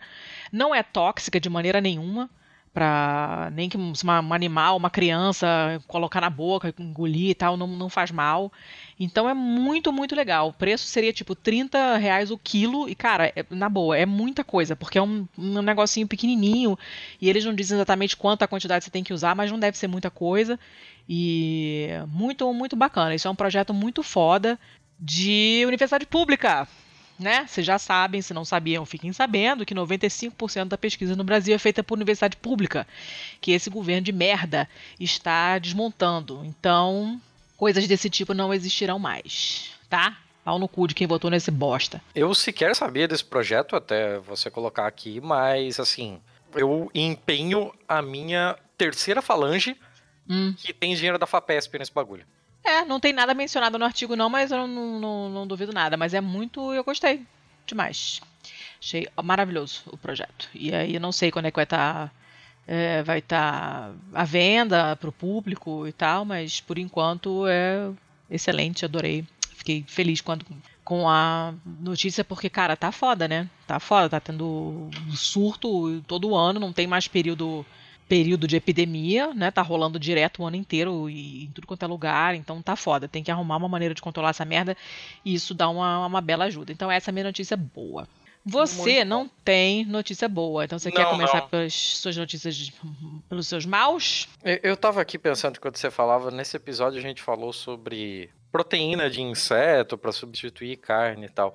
Se a gente conseguisse fazer alguma comida nutritiva de mosquito da dengue, o Brasil virava Suíça em dois é anos, cara. É verdade, é verdade. O, a Unicamp. Tem... Bora desenvolver um ketchup de mosquito aí, um, negócio desse. Porra, cara, que caviar, pariu. caviar de um mosquito da dengue, assim, ó. Ai, caralho. que nojo, para. Já, já acabei de jantar, daqui a pouco me revira tudo aqui. Vem cá. É que eu tô pensando quer... num bagulho de alto valor agregado. Para, que nojo. Você quer, quer dar os seus maus, que são um pacotão de maldade? Ou vou eu? O que, que você quer? É, eu, eu falo, foda-se. É, então fala o seu pacotão aí. Tá foda, tá foda. Eu, eu só vou. É, ah, algumas notícias aqui já estão datadas, né? A gente já tá um mês sem conseguir fazer o bom, mal feio e tal. Hum. Então eu só vou passar pela manchete e depois eu faço algum comentário em cima, porque é isso aí. Vamos lá, Jornal O Dia, 28 de 7 de 2019. Wilson Witzel critica MPF, Ministério Público Federal, por promover eventos sobre a desmilitarização da Polícia Militar. A gente Por acabou acaso, de fazer. É, pois é, isso que eu ia perguntar, né? Por acaso é aquele assunto que a gente tratou nos últimos dois episódios? Sim. Exatamente, exatamente. Inclusive, assim, é, eles iriam chamar o professor Luiz Eduardo Soares para comparecer e explicar para o MPF as propostas dele, colocar lá as ideias dele e tal. E esse monte de bosta, filho da puta, caralho, eu, eu sou louco, eu, eu sou louco para tomar um processo cara, foda-se. É, esse, esse imbecil que acha que legal mesmo é matar e perguntar depois, atire primeiro, pergunte depois, acha que, assim, ele tem qualquer prerrogativa contra o Ministério Público para proibir alguma coisa desse tipo. E provavelmente ele tem lá um assessor 2, né? Alguém com o um mínimo de bom senso ou de leitura da legislação brasileira, que parece que juiz que não lê a lei é mato aqui nessa porra desse país do caralho. E hum. alguém chegou e deu uma cutucada nele, ô governador, não pode fazer isso aí não. E aí ele resolveu que, ah, se eu não posso proibir, eu vou tentar algum tipo de linchamento virtual e eu vou convocar tudo que é policial dessa porra desse estado para comparecer lá fardado para ver se intimida. É muito legal da sua parte. Você é um grandíssimo democrata mesmo. Seu lixo do caralho. Merda. Estado de merda do caralho. Eu não tenho nada contra o Rio de Janeiro, mas puta que pariu. Chegou na frente de uma urna, vai tomar no cu. Uh, continuando. Ah. Eu vou em ordem cronológica, né? 3 de vai. agosto de 2019. Hum. Polícia Militar entra em sindicato durante evento do PSOL em São Paulo. O evento era o segundo encontro de, de mulheres do PSOL e a Polícia Militar, sem nenhuma chamada, praticamente assim, Aparentemente não tá acontecendo nada em São Paulo, é uma cidade parada, erma. e assim, porra, tem um aglomero ali. Que tal a gente ir lá nesse bando de esquerdalha e perguntar o que que eles estão fazendo, pedir a identidade de todo mundo e invadir um CNPJ privado? Só pra gente não perder a, a forma de como se faz isso, né? Vai que a gente está meio destreinado nisso. PM escrota do caralho. A gente acabou de fazer um episódio, dois episódios, sobre polícia militar. E a gente falou sobre isso na porra do episódio. De como a polícia militar, do jeito que ela é feita hoje, é completamente escrota e, e que não traz nenhum sentido de segurança pública com, com, com maiúsculas mesmo para o cidadão. Se você que está me ouvindo agora, se você quando está do lado de um policial, quando você está perto de um policial, você se sente realmente seguro, você é um privilegiado. Certamente você não é negro, certamente você não é pobre, certamente você tem uma cara que é o que condiz com o que eles acham que é o tal do cidadão de bem. É, é, é a coisa mais imbecil, a coisa mais escrota que eu ouvi. E parabéns aí para São Paulo com João Dória, né? Rumo a, sei lá, Alexandre Frota depois. Cara, certamente. Não, Rio São Paulo, olha, eu vou te contar, cara. Tem que abrir uma categoria à parte. É, ó, concurso. Ô, gente para votar com cu. Vou te contar, cara. Porra. Só não acorda. Não, e não acaba. Dois dias depois, 5 de 8 de 2019. G1. Torcedor é detido após se manifestar contra Bolsonaro durante jogo na Arena Corinthians. Olha que legal, tava rolando um jogo de futebol. Um jogo de futebol é aquele negócio muito ordeiro em que tá todo mundo sempre sentado e falando baixo, né? Ninguém, ninguém xinga, é praticamente um teatro, é uma ópera o bagulho. E esse torcedor, ele puxou um coro que eu, eu, eu queria gritar agora, mas vocês sabem que eu gravo no meu trabalho, né? Então é, ei, Bolsonaro vai tomar no cu. Foi isso que ele falou. Aparentemente, se eu não me engano, ele falou cinco vezes. Hum. Depois da quinta vez, o que que acontece? Chegam, não não dois, seis policiais e rendem ele. Seis policiais renderam ele, algemaram e levaram ele para aquela salinha que todo mundo faz de conta que não sabe onde é. Ele ficou lá jogado, algemado ainda na salinha. Ele tem uma prótese no, no, na bacia e ele ficou jogado de completo mau jeito e, e com isso ele pedia pro pessoal ajudar ele, todo mundo, não, se vira aí, tu não é o machão, não é o cara que xinga o Bolsonaro. Caraca! É, é bem isso, assim, e depois de cerca de 40 minutos, eles levaram ele para comparecer a, a delegada do, do, do estádio lá, que agora todo estádio tem isso por conta de violência e torcidas organizadas, etc e tal. E lá ele chegou, ele perguntou por que, que ele estava detido, é, a delegada não respondeu, ela digitou com o rabo uma, um boletim de ocorrência, uma, um termo circunstanciado, o caralho que for, que ela fez lá. Nesse termo, ela omitiu uma caralhada de coisas, inclusive que ele saiu de lá com os pulsos marcados, com dores, que ele foi é, deixado sob custódia em um lugar que ele não sabe precisar durante um, cerca de 40 minutos, sem sequer ter recebido uma voz de prisão, um auto de resistência. Outros torcedores filmaram a ação e é claro que aquela ação foi excessiva. E, assim, ficou por isso mesmo. A, a polícia militar acha que tá, tá tudo bem, não aconteceu nada, não foi aberto nenhum tipo de processo na, na corregedoria, porque pff, corregedoria, foda-se, né? O policial faz o que quer. Você colocou uma farda, não importa se você é um funcionário público, você vira Deus nessa porra desse país do caralho, de bando de militar filho da puta. Deixa eu te perguntar E- uma coisa. E aí o que que acontece? Não, Ah. eu, eu vou terminar. Eu, eu juro Ah. que eu vou terminar. Uma hora Não, eu vou quem vai editar é tu. Fala. Foda-se. E aí o que acontece? Você começa a somar as coisas. E você tem um torcedor que ele não pode se expressar contra o Bolsonaro. Pra mim não interessa. Se você acha que isso é correto de se falar, se ah, é tom desrespeitoso, foda-se. Ele tem toda, toda, todo o respaldo legal pra fazer isso. É, é- é artigo da, da cláusula pétrea da Constituição, caralho. Todo mundo tem o direito a, a livre manifestação, porra. Então, assim, ó. E ainda no, no livre manifestação, mesma coisa com relação ao evento do pessoal. Eu, eu só lembro, assim, na história recente do Brasil, de um período em que partidos políticos não poderiam se reunir devidamente. E o nome dele era ditadura militar. Aí você soma isso com mais um outro escroto do caralho, com uma faixa fake, que anda pra cima e pra baixo falando em execução de preto e pobre, impedindo um debate totalmente democrático, aberto, público, notório sobre uma possibilidade de um dia a gente chegar a uma desmilitarização da polícia militar. São, são pequenos. é, pequenos, eu- acho uma, uma colocação um pouco infeliz, assim. Mas são coisas menores que não são daquela macro política que vão acontecendo pouco a pouco.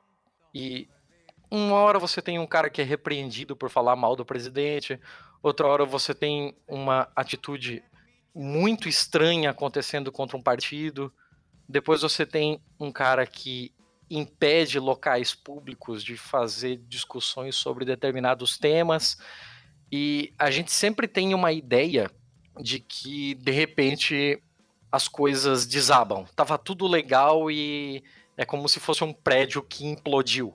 Nunca é, né? E Nunca nunca de é. repente. São sempre pequenas coisinhas que a gente vai internalizando, que a gente vai naturalizando, e quando a gente vê, a gente tá na merda. É o proverbial sapo na, na, na panela, né? Isso, é, é o ovo da serpente. O ovo tá chocando. É, inclusive, falando em ovo da serpente, tem um Hum. ótimo filme com esse nome, né? Do, Hum. do Bergman, que é justamente sobre a Alemanha do Entre Guerras.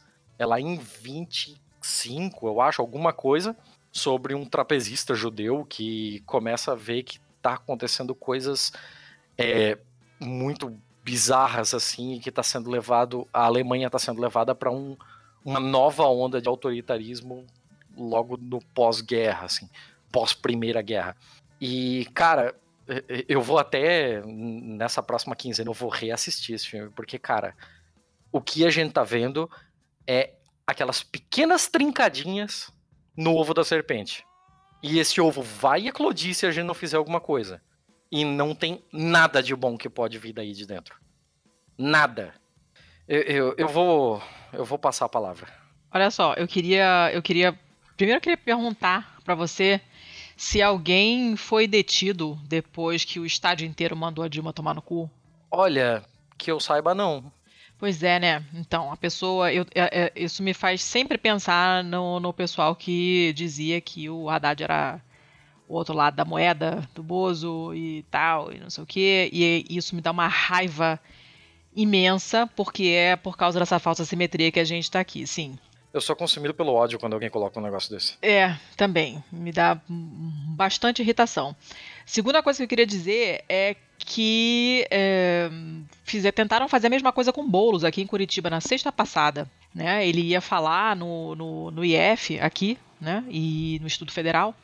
E o. Não foi o reitor, quem foi? Já esqueci o nome, quem foi. E que proibiu, falou que não, não vai rolar, porque é, daqui a pouco começam as eleições ali da, da, faculdade, não sei mais o que, isso aí é política, pipi, papapá, proibiu. O que aconteceu? Fizeram a parada na rua. Eu estava lá, quem acompanha a gente no Instagram viu, eu estava lá.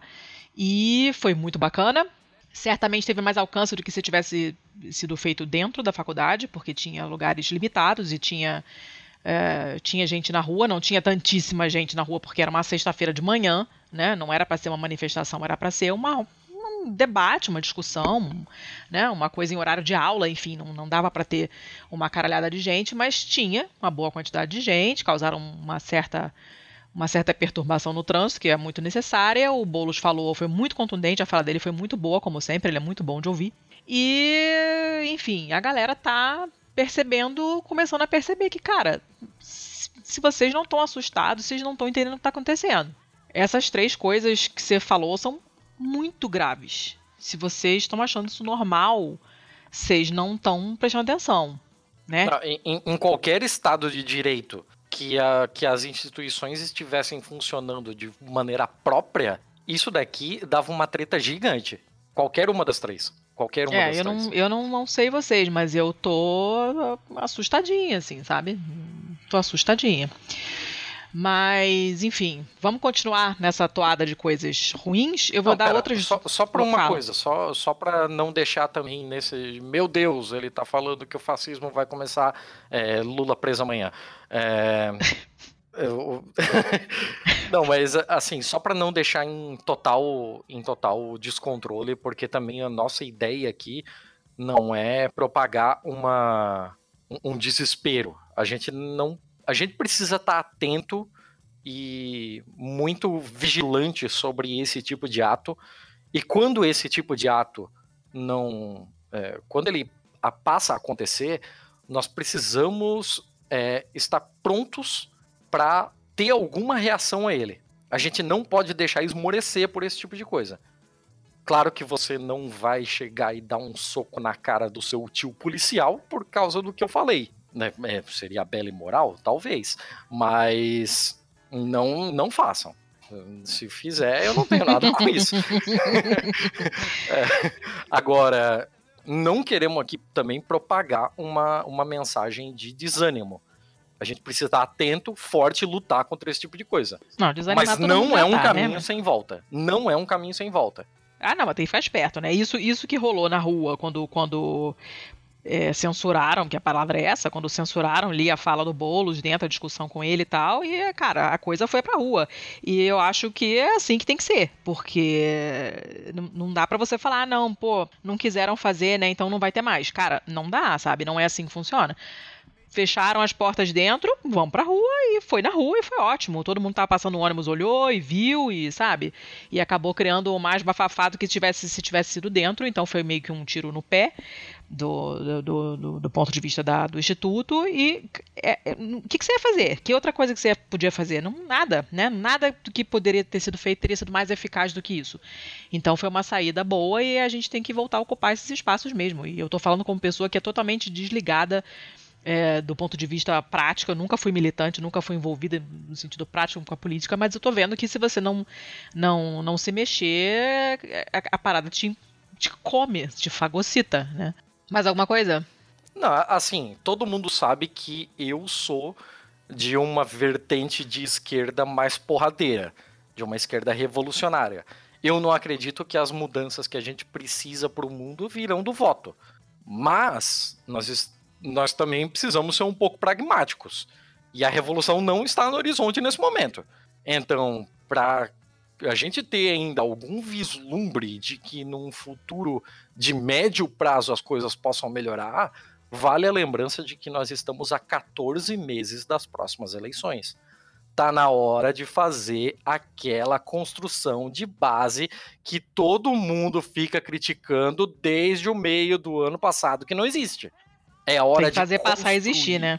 Tem que fazer passar a existir. É hora de construir um movimento de base que vai mostrar nas ruas, nas urnas, na rua, na chuva, na fazenda, numa casinha de sapê, que, ainda, que ainda existe nesse país quem preza pela democracia. Tá, beleza. É, a propósito disso, né, tem esse mês tem um milhão de coisas acontecendo. Esse mês de agosto tem muita coisa acontecendo aqui em Curitiba e não necessariamente coisas diretamente relacionadas à política, mas coisas que também são políticas. Tem grupos de estudo de Paulo Freire rolando, tem um, um evento é, rolando sobre é, os, os 500 dias sem Marielle na Universidade Federal. Vai até o final da semana, então quando o episódio sair ainda vai ter coisa acontecendo na UFPR tem discussão desse tipo rolando. Eu vim hoje de um curso é, sobre mulheres autoras, né, escritoras mulheres ao longo da história, e hoje a primeira aula foi sobre Safo, então a gente está falando de mulheres na, na, na Grécia Antiga, e, e, pode parecer que isso não é político, mas é político, nós estamos falando de mulheres. É, né? Então tem uma série de coisas rolando. Procurem na cidade de vocês o que está acontecendo em termos de, de, de, de, roda de conversa, de debate, de curso. Procurem as suas livrarias do bairro, as suas livrarias de esquerda. Se elas não estiverem organizando nada, de repente propõem alguma coisa, né? Eu descobri recentemente aqui em Curitiba tem um grupo no Facebook chamado Clube de Leituras Urgentes que eu achei ótimo como nome, porque é exatamente isso, né? Não por nada a, a gente leu o conto da Aya e comentou o conto da Aya na, no sábado passado.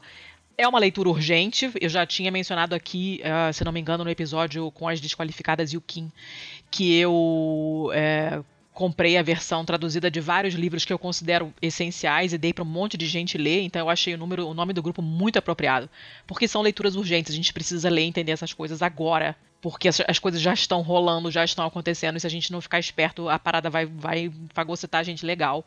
Quando a gente olhar, uh, levantar a cabeça, já, já tá fudido, né? Então procurem. Se não tiver nada desse tipo na cidade de vocês, criem vocês, né? Não é difícil. Cria um evento no Facebook, chama meia dúzia de amigos e, e com, no, no, no, né, no, na, na, propaganda boca a boca, daqui a pouco aparece mais gente, vocês sentam para discutir e essas pessoas vão levar isso para casa e vão de repente discutir em casa com a família e já é mais gente envolvida, enfim, isso também de alguma forma é fazer política, a meu ver, né? E, enfim, eu tô bem contente com Curitiba, porque eu não imaginava esse, esse fermento político todo e tem muita coisa bacana acontecendo. Eu tô tentando me envolver um pouco mais e tá bem bacana. Mais alguma coisa eu posso passar para as minhas notícias ruins? Pra gente continuar. É, eu, eu tenho uma teoria sobre Curitiba ter esse monte de eventos acontecendo aí agora. Fala. Eu acho que existe um sentimento coletivo de culpa por parte dessas pessoas de terem deixado, terem permitido esse negócio todo de República de Curitiba e o caralho a quatro. Aí agora tá acontecendo uma cacetada de movimentos progressistas para dizer, ô oh, cara, não é só isso não, tem uma esquerda aqui, a gente existe, a gente até faz uns rolê. não, eu não acho, eu não acho não, cara, eu não acho não, mas é, eu tava bem desinformada sobre essas coisas e aí meio que por acaso é, as paradas foram, foram acontecendo e um monte de clube de leitura e um monte de gente se mexendo para estudar coisas, sabe? Na, porra, enfim, tem coisas legais acontecendo e eu não, não tava preparada para essa quantidade de coisa legal. Agosto tá, tá foda. Ah, beleza. É, é, só uma teoria minha. Depois algum psicólogo aparece nos comentários e respalda. tá. Podemos continuar? Vai com o seu mal, porque eu não tive bom justamente porque eu sabia que ia falar pra caralho no mal. Eu sei, eu tenho duas notícias ruins. Mas, é, pois é, né? E são bem ruins, assim, né? Mas fazem parte dessa avalanche de merda na qual o mundo está é, mergulhado atualmente, né? Uma é uma notícia do New York Post, do dia 6 de agosto de 2019 agora, e é o seguinte: os homens estão evitando usar sacolas reutilizáveis de supermercado, as famosas eco bags, para não parecerem gays. Ah, tá bom então. Né? Então nós temos mais um exemplo da grande fragilidade hétero. Gente, isso. Podia estar no feio? Podia, mas não é. Para mim, isso é uma notícia muito ruim, sabe? Porque já era pra gente ter superado essa merda. Sabe? Já era pra gente ter superado essa merda. Aí alguém comentou essa notícia, que é só isso mesmo, a notícia é essa. Fizeram esse estudo, conversaram com as pessoas, por que, que não, não estão levando ecobags pro supermercado, e eles falando que não, porque é coisa de viado e tal. Tá. Aí alguém postou essa notícia no Twitter, perguntando o que, que as pessoas já ouviram outras pessoas comentarem é, como coisas de viado, coisas de gay, né? E aí eu lembrei de uma coisa que aconteceu no meu grupo de ex-amigos, é, em que uma pessoa postou um artigo bem legal sobre cotonetes biodegradáveis, porque cotonete é uma parada toda escrota, porque é um negócio de plástico que você usa em 5 segundos e joga fora e vira um lixo escroto que nunca acaba, plástico. Né? Desse ponto de vista, assim, eu, eu sou amante de cotonetes. Eu acho que cotonete dá tanto prazer que ele deveria vender em sex shop. Eu também amo cotonete, mas é uma coisa escrota, não é uma coisa escrota? Vamos combinar? É, Né? é, é. Desse ponto de vista, sim. Claro, né? E aí ele postou um artigo maneiro sobre cotonetes biodegradáveis. Cara, todo mundo no grupo, homens e mulheres. Porra, isso é coisa de viado, isso é coisa... Que? Do- 2018, sabe? Isso ano passado. Entendeu? Então, cara, já era pra gente ter superado essa merda. O fato de ainda existir gente que pensa dessa maneira me deixa profundamente entristecida. É, um- é uma notícia muito escrota. As pessoas são idiotas e meio que já passou da hora da gente superar essa merda, né? Então, se você ouvir, por favor, se você, principalmente se você for homem, porque a gente já sabe que homem só escuta homem. Se você é homem e você escuta um amigo falando uma coisa dessas, dá um toque, fala, meu irmão, deixa de ser babaca, deixa de ser cuzão. Pra ser homem tem que ser troglodita, tem que ser escroto, sabe? Tem que eh, tacar lixo na rua, não pode ficar segurando lixo até achar lata de lixo, não pode usar coisa reciclável, tem que ser escroto. Pra ser um homem hétero tem que ser troglodita escroto. É isso? Porque tudo que é coisa sensata, tipo lavar a bunda, vira coisa de, de, de viado. Que também não vejo onde está o problema, mas enfim, né? As pessoas ficam ofendidíssimas. Então tem alguma coisa errada aí. Se você é homem, principalmente, e escuta algum amiguinho falando uma barbaridade dessas, dá um toque. Isso é totalmente novo pra mim. Eu nunca ouvi falar de cotonete ser coisa de viado. Eu amo cotonetes. E, cara, se alguém Não, falasse não é cotonete de coisa mim, de. Não, não, você não tá entendendo. Não é cotonete coisa de viado. É cotonete é biodegradável. Por quê? Porque homem hétero tem que poluir. Tô te falando, tem que ser troglodita escroto, tá, senão não é homem. É o Cotonete, problema? cotonete é coisa de macho, então. Sim, claro. Porque o plástico Caralho, não polui. faz o menor sentido, É cara. óbvio que não faz sentido, assim como não faz sentido a pessoa levar a ecobag e ser taxada de bicha. O que, que tem a ver o cu com as calças? Nada. Ou o Mas cu com que- a ecobag. Não tem porra, Porra. nenhuma a ver.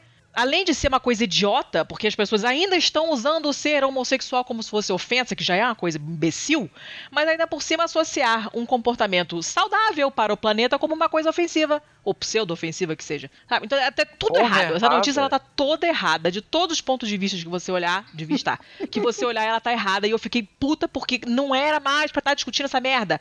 Aí eu lembro Caralho. daquele. Você lembra daquela eu tô foto daquela. de nervoso aqui já. Sim, chorrindo. Você lembra daquela, daquela foto maravilhosa daquela senhora de idade no, no protesto? Eu não acredito que eu ainda estou que- protestando por esta merda. É isso. Né? É isso. Não, não, não tenho palavras pra descrever isso aqui. E a outra, pior ainda, se você achava isso ruim, tem uma pior ainda. Tem um grandíssimo filho da puta, que é um republicano, nós estamos nos Estados Unidos, né? É um republicano do estado de Iowa, que não é particularmente progressista. Eu, eu Ele- sempre lembro, eu sempre lembro do Rapa. Daquele quê? Iowa, e, e, Ai, Iowa. tchau, meu É, Deus do parei. céu. Ah, e aí, ele falou, quarta-feira, ele é radicalmente contra o aborto em todos os casos. Todos os casos. Todos eles. E aí ele falou o seguinte: que não haveria população humana hoje em dia se não fosse pelo estupro pelo incesto, Caralho! Caralho! tá? Diz pra mim que ele saiu algemado. Claro que não. Tem vídeo dele falando isso, tá? Tudo.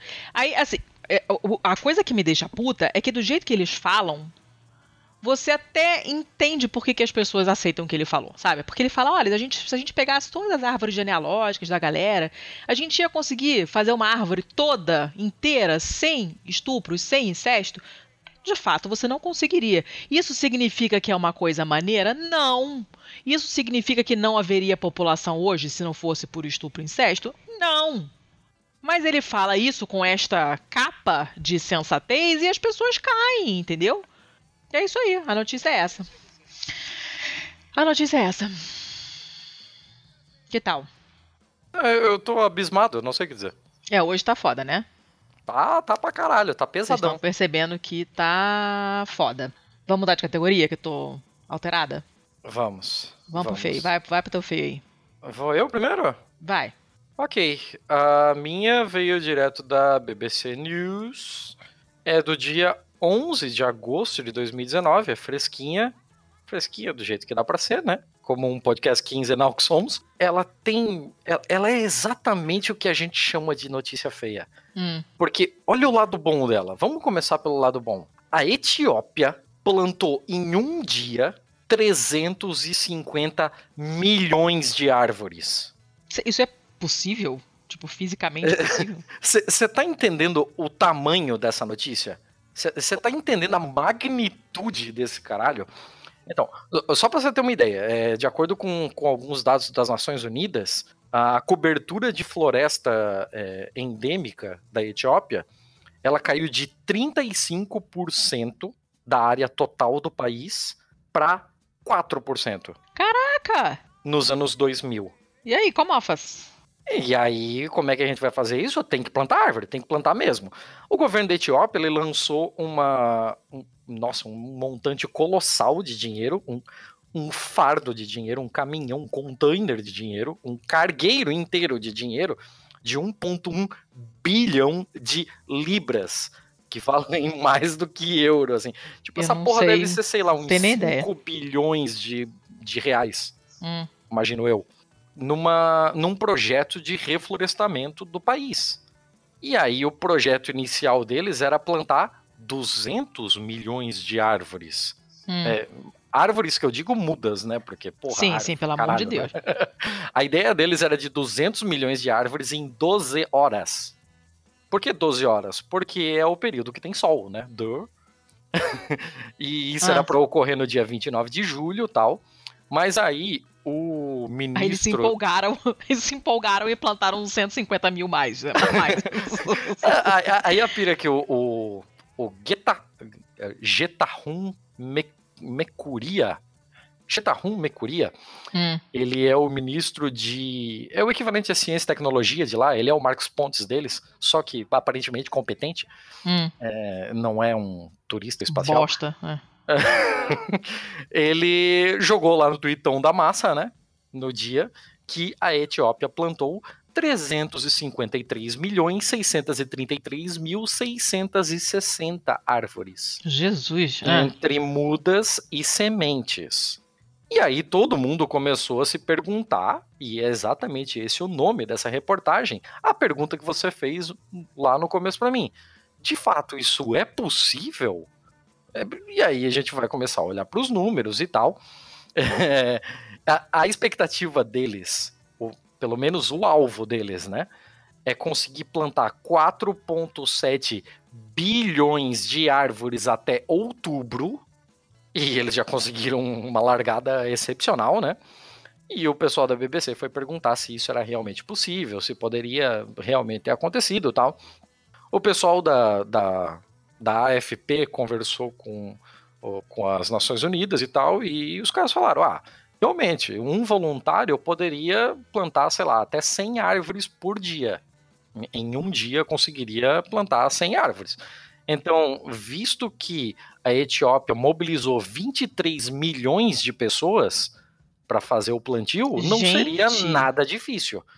Com 23 milhões de pessoas, de uma população de 105 milhões, então, tipo, a cada quatro pessoas, é, uma parou para plantar árvores, dava para chegar nessa, nessa meta. Mas aí você tem, aí você tem toda a questão da- das sementes e tal, nem todas são árvores e tal e começaram a perguntar é, sobre área, né? 350 milhões de árvores requeririam É, você precisa 800... enfiar essas bandas de árvore em algum lugar, né? É, não dá pra plantar uma em cima da outra, né? É. Então, a não ser que sejam bromélias, epífitas. Ah, Orquídeas também. exato. Epífitas. Cabeção. E os 350 milhões de árvores é, requeririam 854 mil acres de terra. Quanto é um acre? Não sei. Vou procurar agora? Não. Hum.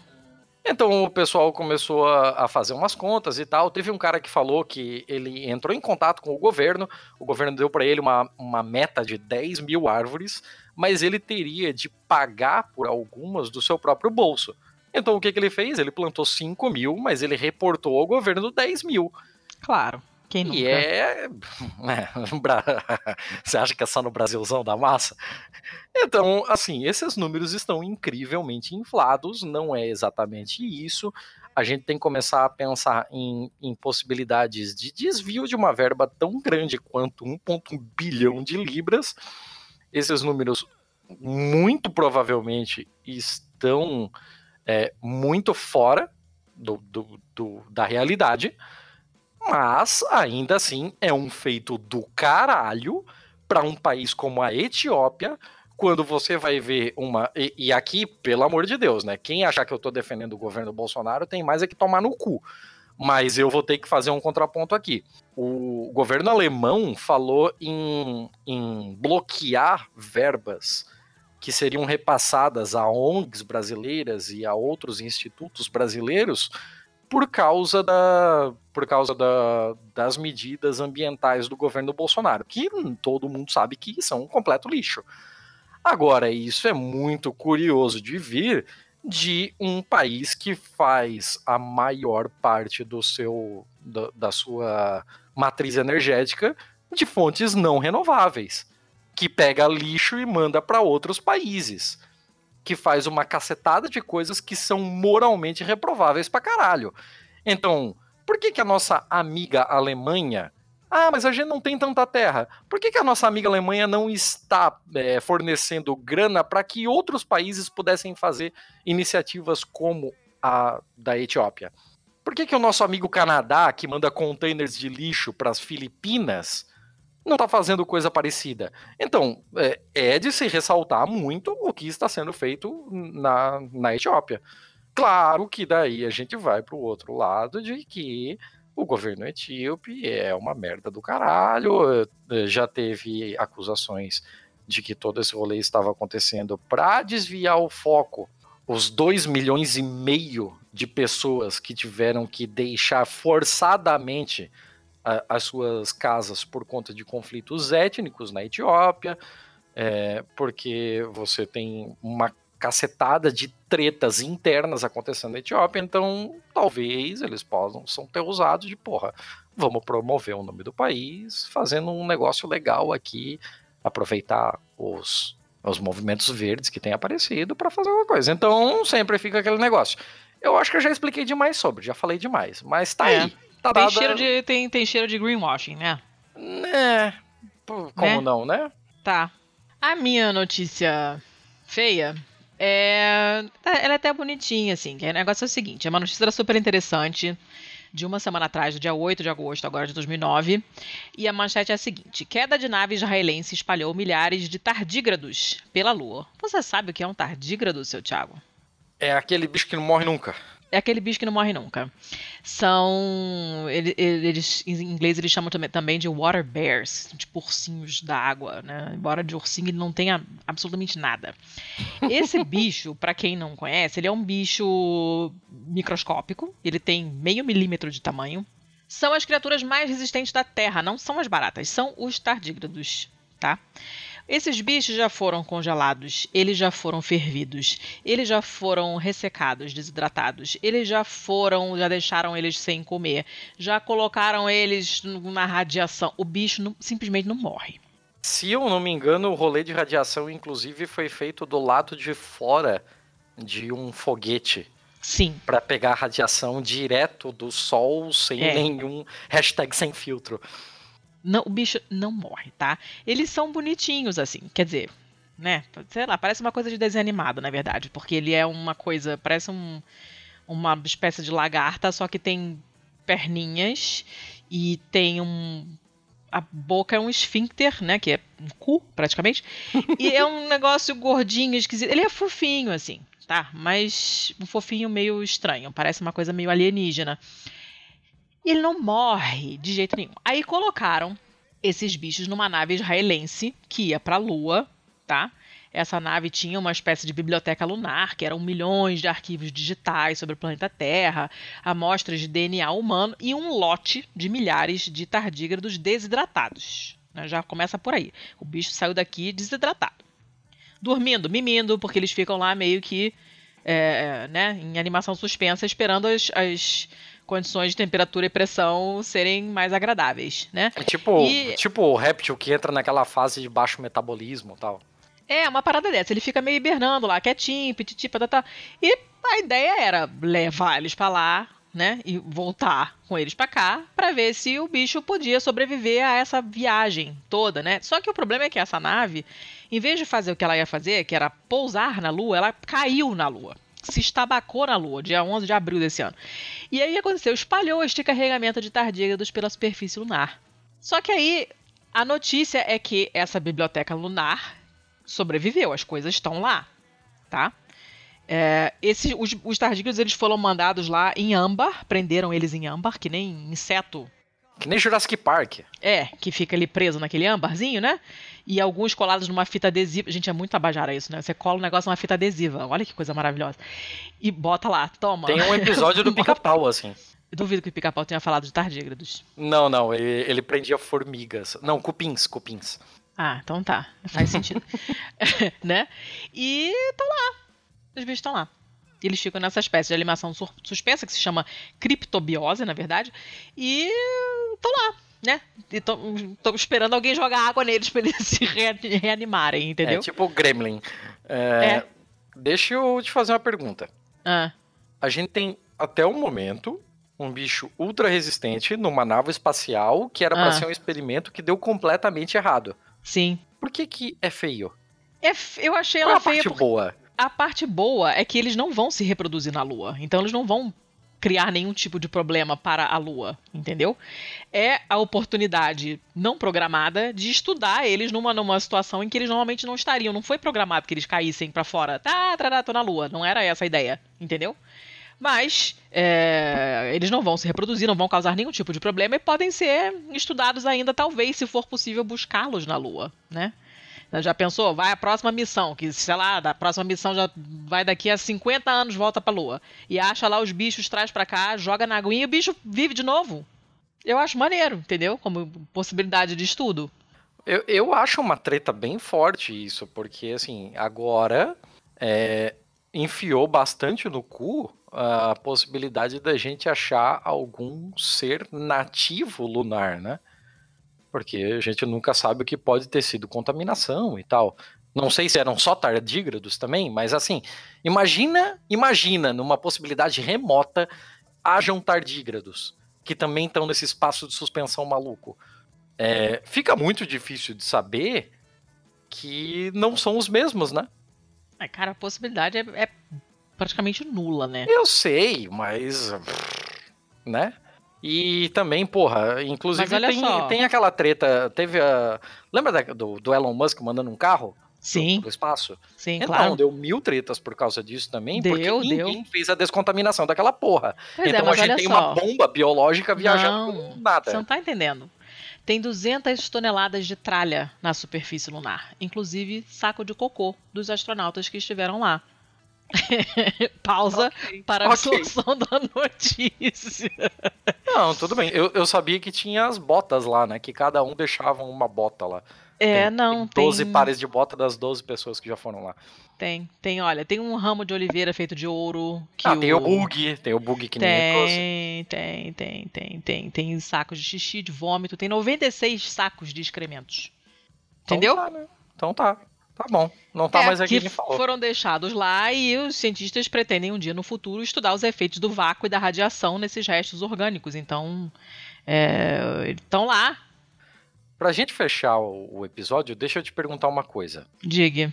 Quando nascer o primeiro ser humano na Lua, o primeiro Hum, verdadeiro lunático, hum. como é que vão calcular o signo dele? Pela posição dos astros na Terra ou na Lua? Tiago, eu vou te socar. que você tá falando de astrologia na Ah, frente da minha salada. Chega, chega. Isso é só uma deixa pra gente acabar esse episódio. Pelo amor de Deus. Chega. Recados finais, alguma coisa? Não, sem recados finais. Ok, então é isso. Até o próximo episódio.